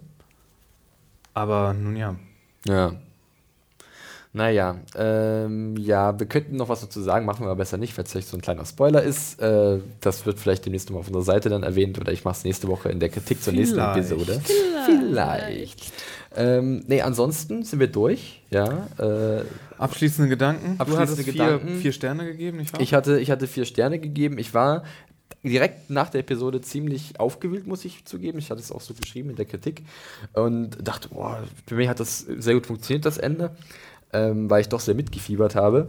Ähm, rückwirkend habe ich dann aber noch mal ein bisschen natürlich drauf geguckt, was mir gut gefallen hat, was mir nicht so gut gefallen hat. Und ich habe mich wieder eingependelt bei vier Sternen und mhm. ich kriege wieder auf den Deckel, dass ich zu sparsam bin. Ja, ist halt bei mir so, tut mir leid. Ähm, aber nochmal vielleicht zur Erklärung. Das Ding ist ja, viele haben dich ja auch kritisiert, dass du im Vergleich zu anderen Serien ja. Game of Thrones zu schlecht kritisierst. Das Ding ist aber, du kritisierst ja im Sternesystem Game of Thrones genau. mit Game of Thrones ja. und nicht mit irgendwie. Das Problem ist halt, dass wir unsere Game of Thrones Kritiken äh, immer von anderen Leuten geschrieben hatten in den letzten Staffeln und dadurch muss man natürlich auch darauf passen, dass wenn ihr jetzt in eine alte Staffel reinguckt und da eine Review liest mit fünf oder viereinhalb Sternen, dass ich die vielleicht wesentlich niedriger bewertet hätte oder so. Ne? Aber gab es jemals eine Game of Thrones Review mit drei Sternen? Äh, weiß ich gar nicht. Ich, glaub ich glaube, dreieinhalb war wirklich mal das niedrigste der Gefühle. Ähm, ja, auf jeden Fall zurück zur Episode. Äh, ich fand es im Endeffekt wieder gut. Äh, mir hat die Action auf jeden Fall gefallen, weil das war jetzt so irgendwie zum ersten Mal so wieder richtig turbulente Szenen. Das hatten wir noch nicht so gehabt in der Staffel. Da konnte ich mich, da hatte ich viel Spaß dran. Mir hat die Inszenierung gut gefallen, im Gegensatz zu euch teilweise. Das äh, ist halt so vom Geschmack, klar. Ich fand aber auch, dass halt, man hat halt gemerkt, dass der Drehbuchautor Dave Hill nicht noch nicht ganz so erfahren ist, wie zum Beispiel Benny of Weiß, dass halt manche Szenen, die Übergänge nicht so gut waren oder nicht so rund. Äh, ich habe mich aber trotzdem erfreut an einigen Charaktermomenten, zum Beispiel zwischen Bron und Jamie oder auch die Ereignisse in äh, King's Landing, die halt doch sehr spannend sind um Marjorie und Cersei und den äh, Sparrows. Also da fand ich das dann doch insgesamt eine gute Episode. Bei euch, Hannah? Ich frage dich gleich mal. Ähm, ja, wie ihr wisst, ähm, fand ich die Folge nicht so gut. Also ich fand absolut gut, dass du sie nur mit nur, in Anführungsstrichen, mit vier Sternen bewertet hast, weil ich fand sie doch um Klassen schlechter als letzte Folge, die okay. ich sehr viel besser fand, gerade was du auch schon andeutetest, vor allem wegen der Dialoge mhm. und der Übergänge und dem Flow. ähm, Pacing. Ich fand, es war ein sehr viel runderes ähm, Experience, ähm, runderes Gefühl, äh, rundere Erfahrung letzte Woche als äh, dieses Mal. Was mich total aufgeregt hat, ich glaube, das hat man auch gemerkt, waren die Sand Snakes. Hm. Da komme ich nicht drüber hinweg. Ja, da geben das, wir dir, glaube ich, da kann, da kann ich. Sag uns, wie du wirklich fühlst, Hanna. Und da kann ich nicht eine Folge für gut befinden mit dieser hm. Einführung. Das geht für mich nicht. Da okay. muss ich ganz ehrlich sagen. Ich fand, es gab sehr schön gedrehte Szenen. Also mir haben die Boote sehr gut gefallen, vor allem die Tyrion ähm, Sir, Sir Jorah-Szene.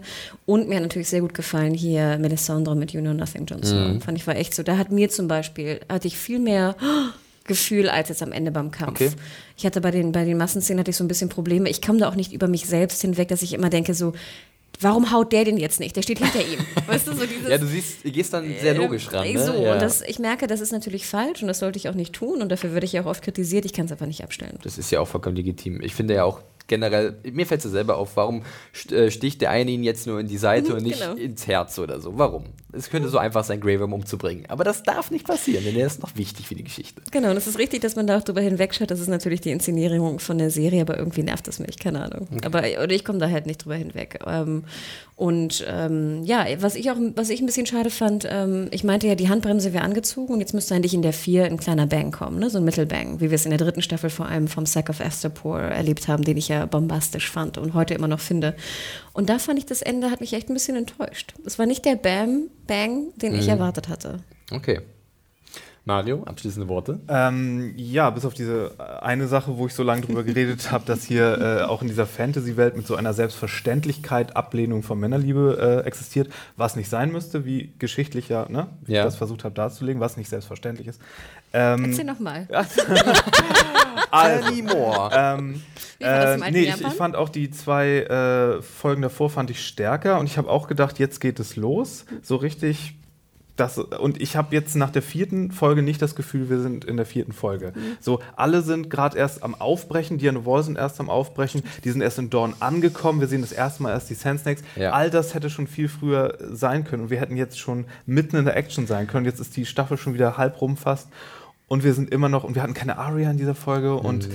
ähm, wie gesagt, ich fand die, die, äh, den letzten Kampf auch sehr eher wirr und, und als, als, als Abschluss der Folge auch irgendwie nicht so ganz gelungen. Und äh, wie auch ein anderer Rezensent, ähm, englischsprachiger, kritisiert hatte, war der, wenn es denn jetzt Salmis Tod war, war der komplett unter ja fand ich nämlich auch unter ähm, äh, wenn also, es tot war ja und also nicht nicht mit dem Gewicht was es hätte verdient äh, ja. dargestellt und äh, ja also von dieser Folge war ich auch eher enttäuscht da hätte ich auch eher weniger gegeben als in der in der in den letzten beiden Folgen ich hoffe wirklich dass in der nächsten wirklich komplett aufs Gaspedal getreten wird mhm. und die Handlung wirklich im Galopp jetzt aber. Ja. Jetzt aber, hallo. Das äh, erwarte ich so ein bisschen, weil ich hatte das Gefühl, dass wir jetzt wirklich langsam, jetzt, wir rollen an, also wir bewegen uns jetzt berg runter und die Handbremse wird jetzt ein bisschen schon mal gelöst, noch nicht komplett, aber wir sind auf dem Weg dahin klar, ich fand es auch, das war ein guter Kritikpunkt, den du gerade mal gebracht hast. Wir haben wieder sehr viel Exposition an vielen Stellen gehabt, wo wir halt wirklich auf der Stelle getreten sind, Dinge, die wir schon wussten.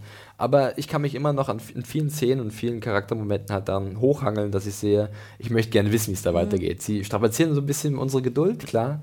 Aber es ist noch spannend genug, zumindest ja. für meinen Empfinden. Vor allem machen sie da die mega Mystery Box auf mit House of Black and White und dann kommt es hier überhaupt nicht vor in der ja, nächsten Folge. Sowas ist dann aber immer letzte Woche hatten wir auch nicht Jamie und Bronn. Irgendwann musst du halt Abstriche machen, ja. glaube ich, weil es sonst zu voll wird. Ja, gut. Äh, uiuiui, die Zeit, mein lieber Mann. Äh, ich weiß gar nicht, an welcher Stelle wir uns verpappert haben. ähm, nicht schlimm, Mario. Ich fand das sehr interessant. Äh, bitte schreibt uns aber nochmal dazu, liebe Zuhörer, wie euer Blick darauf ist. Äh, generell Feedback zur Episode, Feedback zu unserem Podcast. Hanna zeigt mit dem Finger auf mich. Ja, ja. Ich habe noch, ich, mir wurde vorgeworfen, das ist immer tue. Mir wurde Kein Problem. Noch, ähm, mir wurde, ich habe noch eine Sache, die ich noch äh, ähm, sagen möchte. Und zwar habt ihr es zwar schon im Serientaxi erwähnt, was ich euch Hörern natürlich auch sehr ans Herz lege. Aber diejenigen, die es nicht hören, sondern nur die den Walking Dead Pod, äh, nur den Game of Thrones Podcast. Wir haben ein ganz, ganz süßes Paket wieder oh bekommen ja. von den Süß im wahrsten Sinne. Genau, sehr, sehr süß. Wir haben auch schon sehr viel davon genascht. Ähm, was tut ihr uns an? Schickt uns mal irgendwie Obst oder so. Leicht verderbliche Sachen bitte ab demnächst. Wird über, dem Postweg. ja, oder so, so vegane Cracker oder so.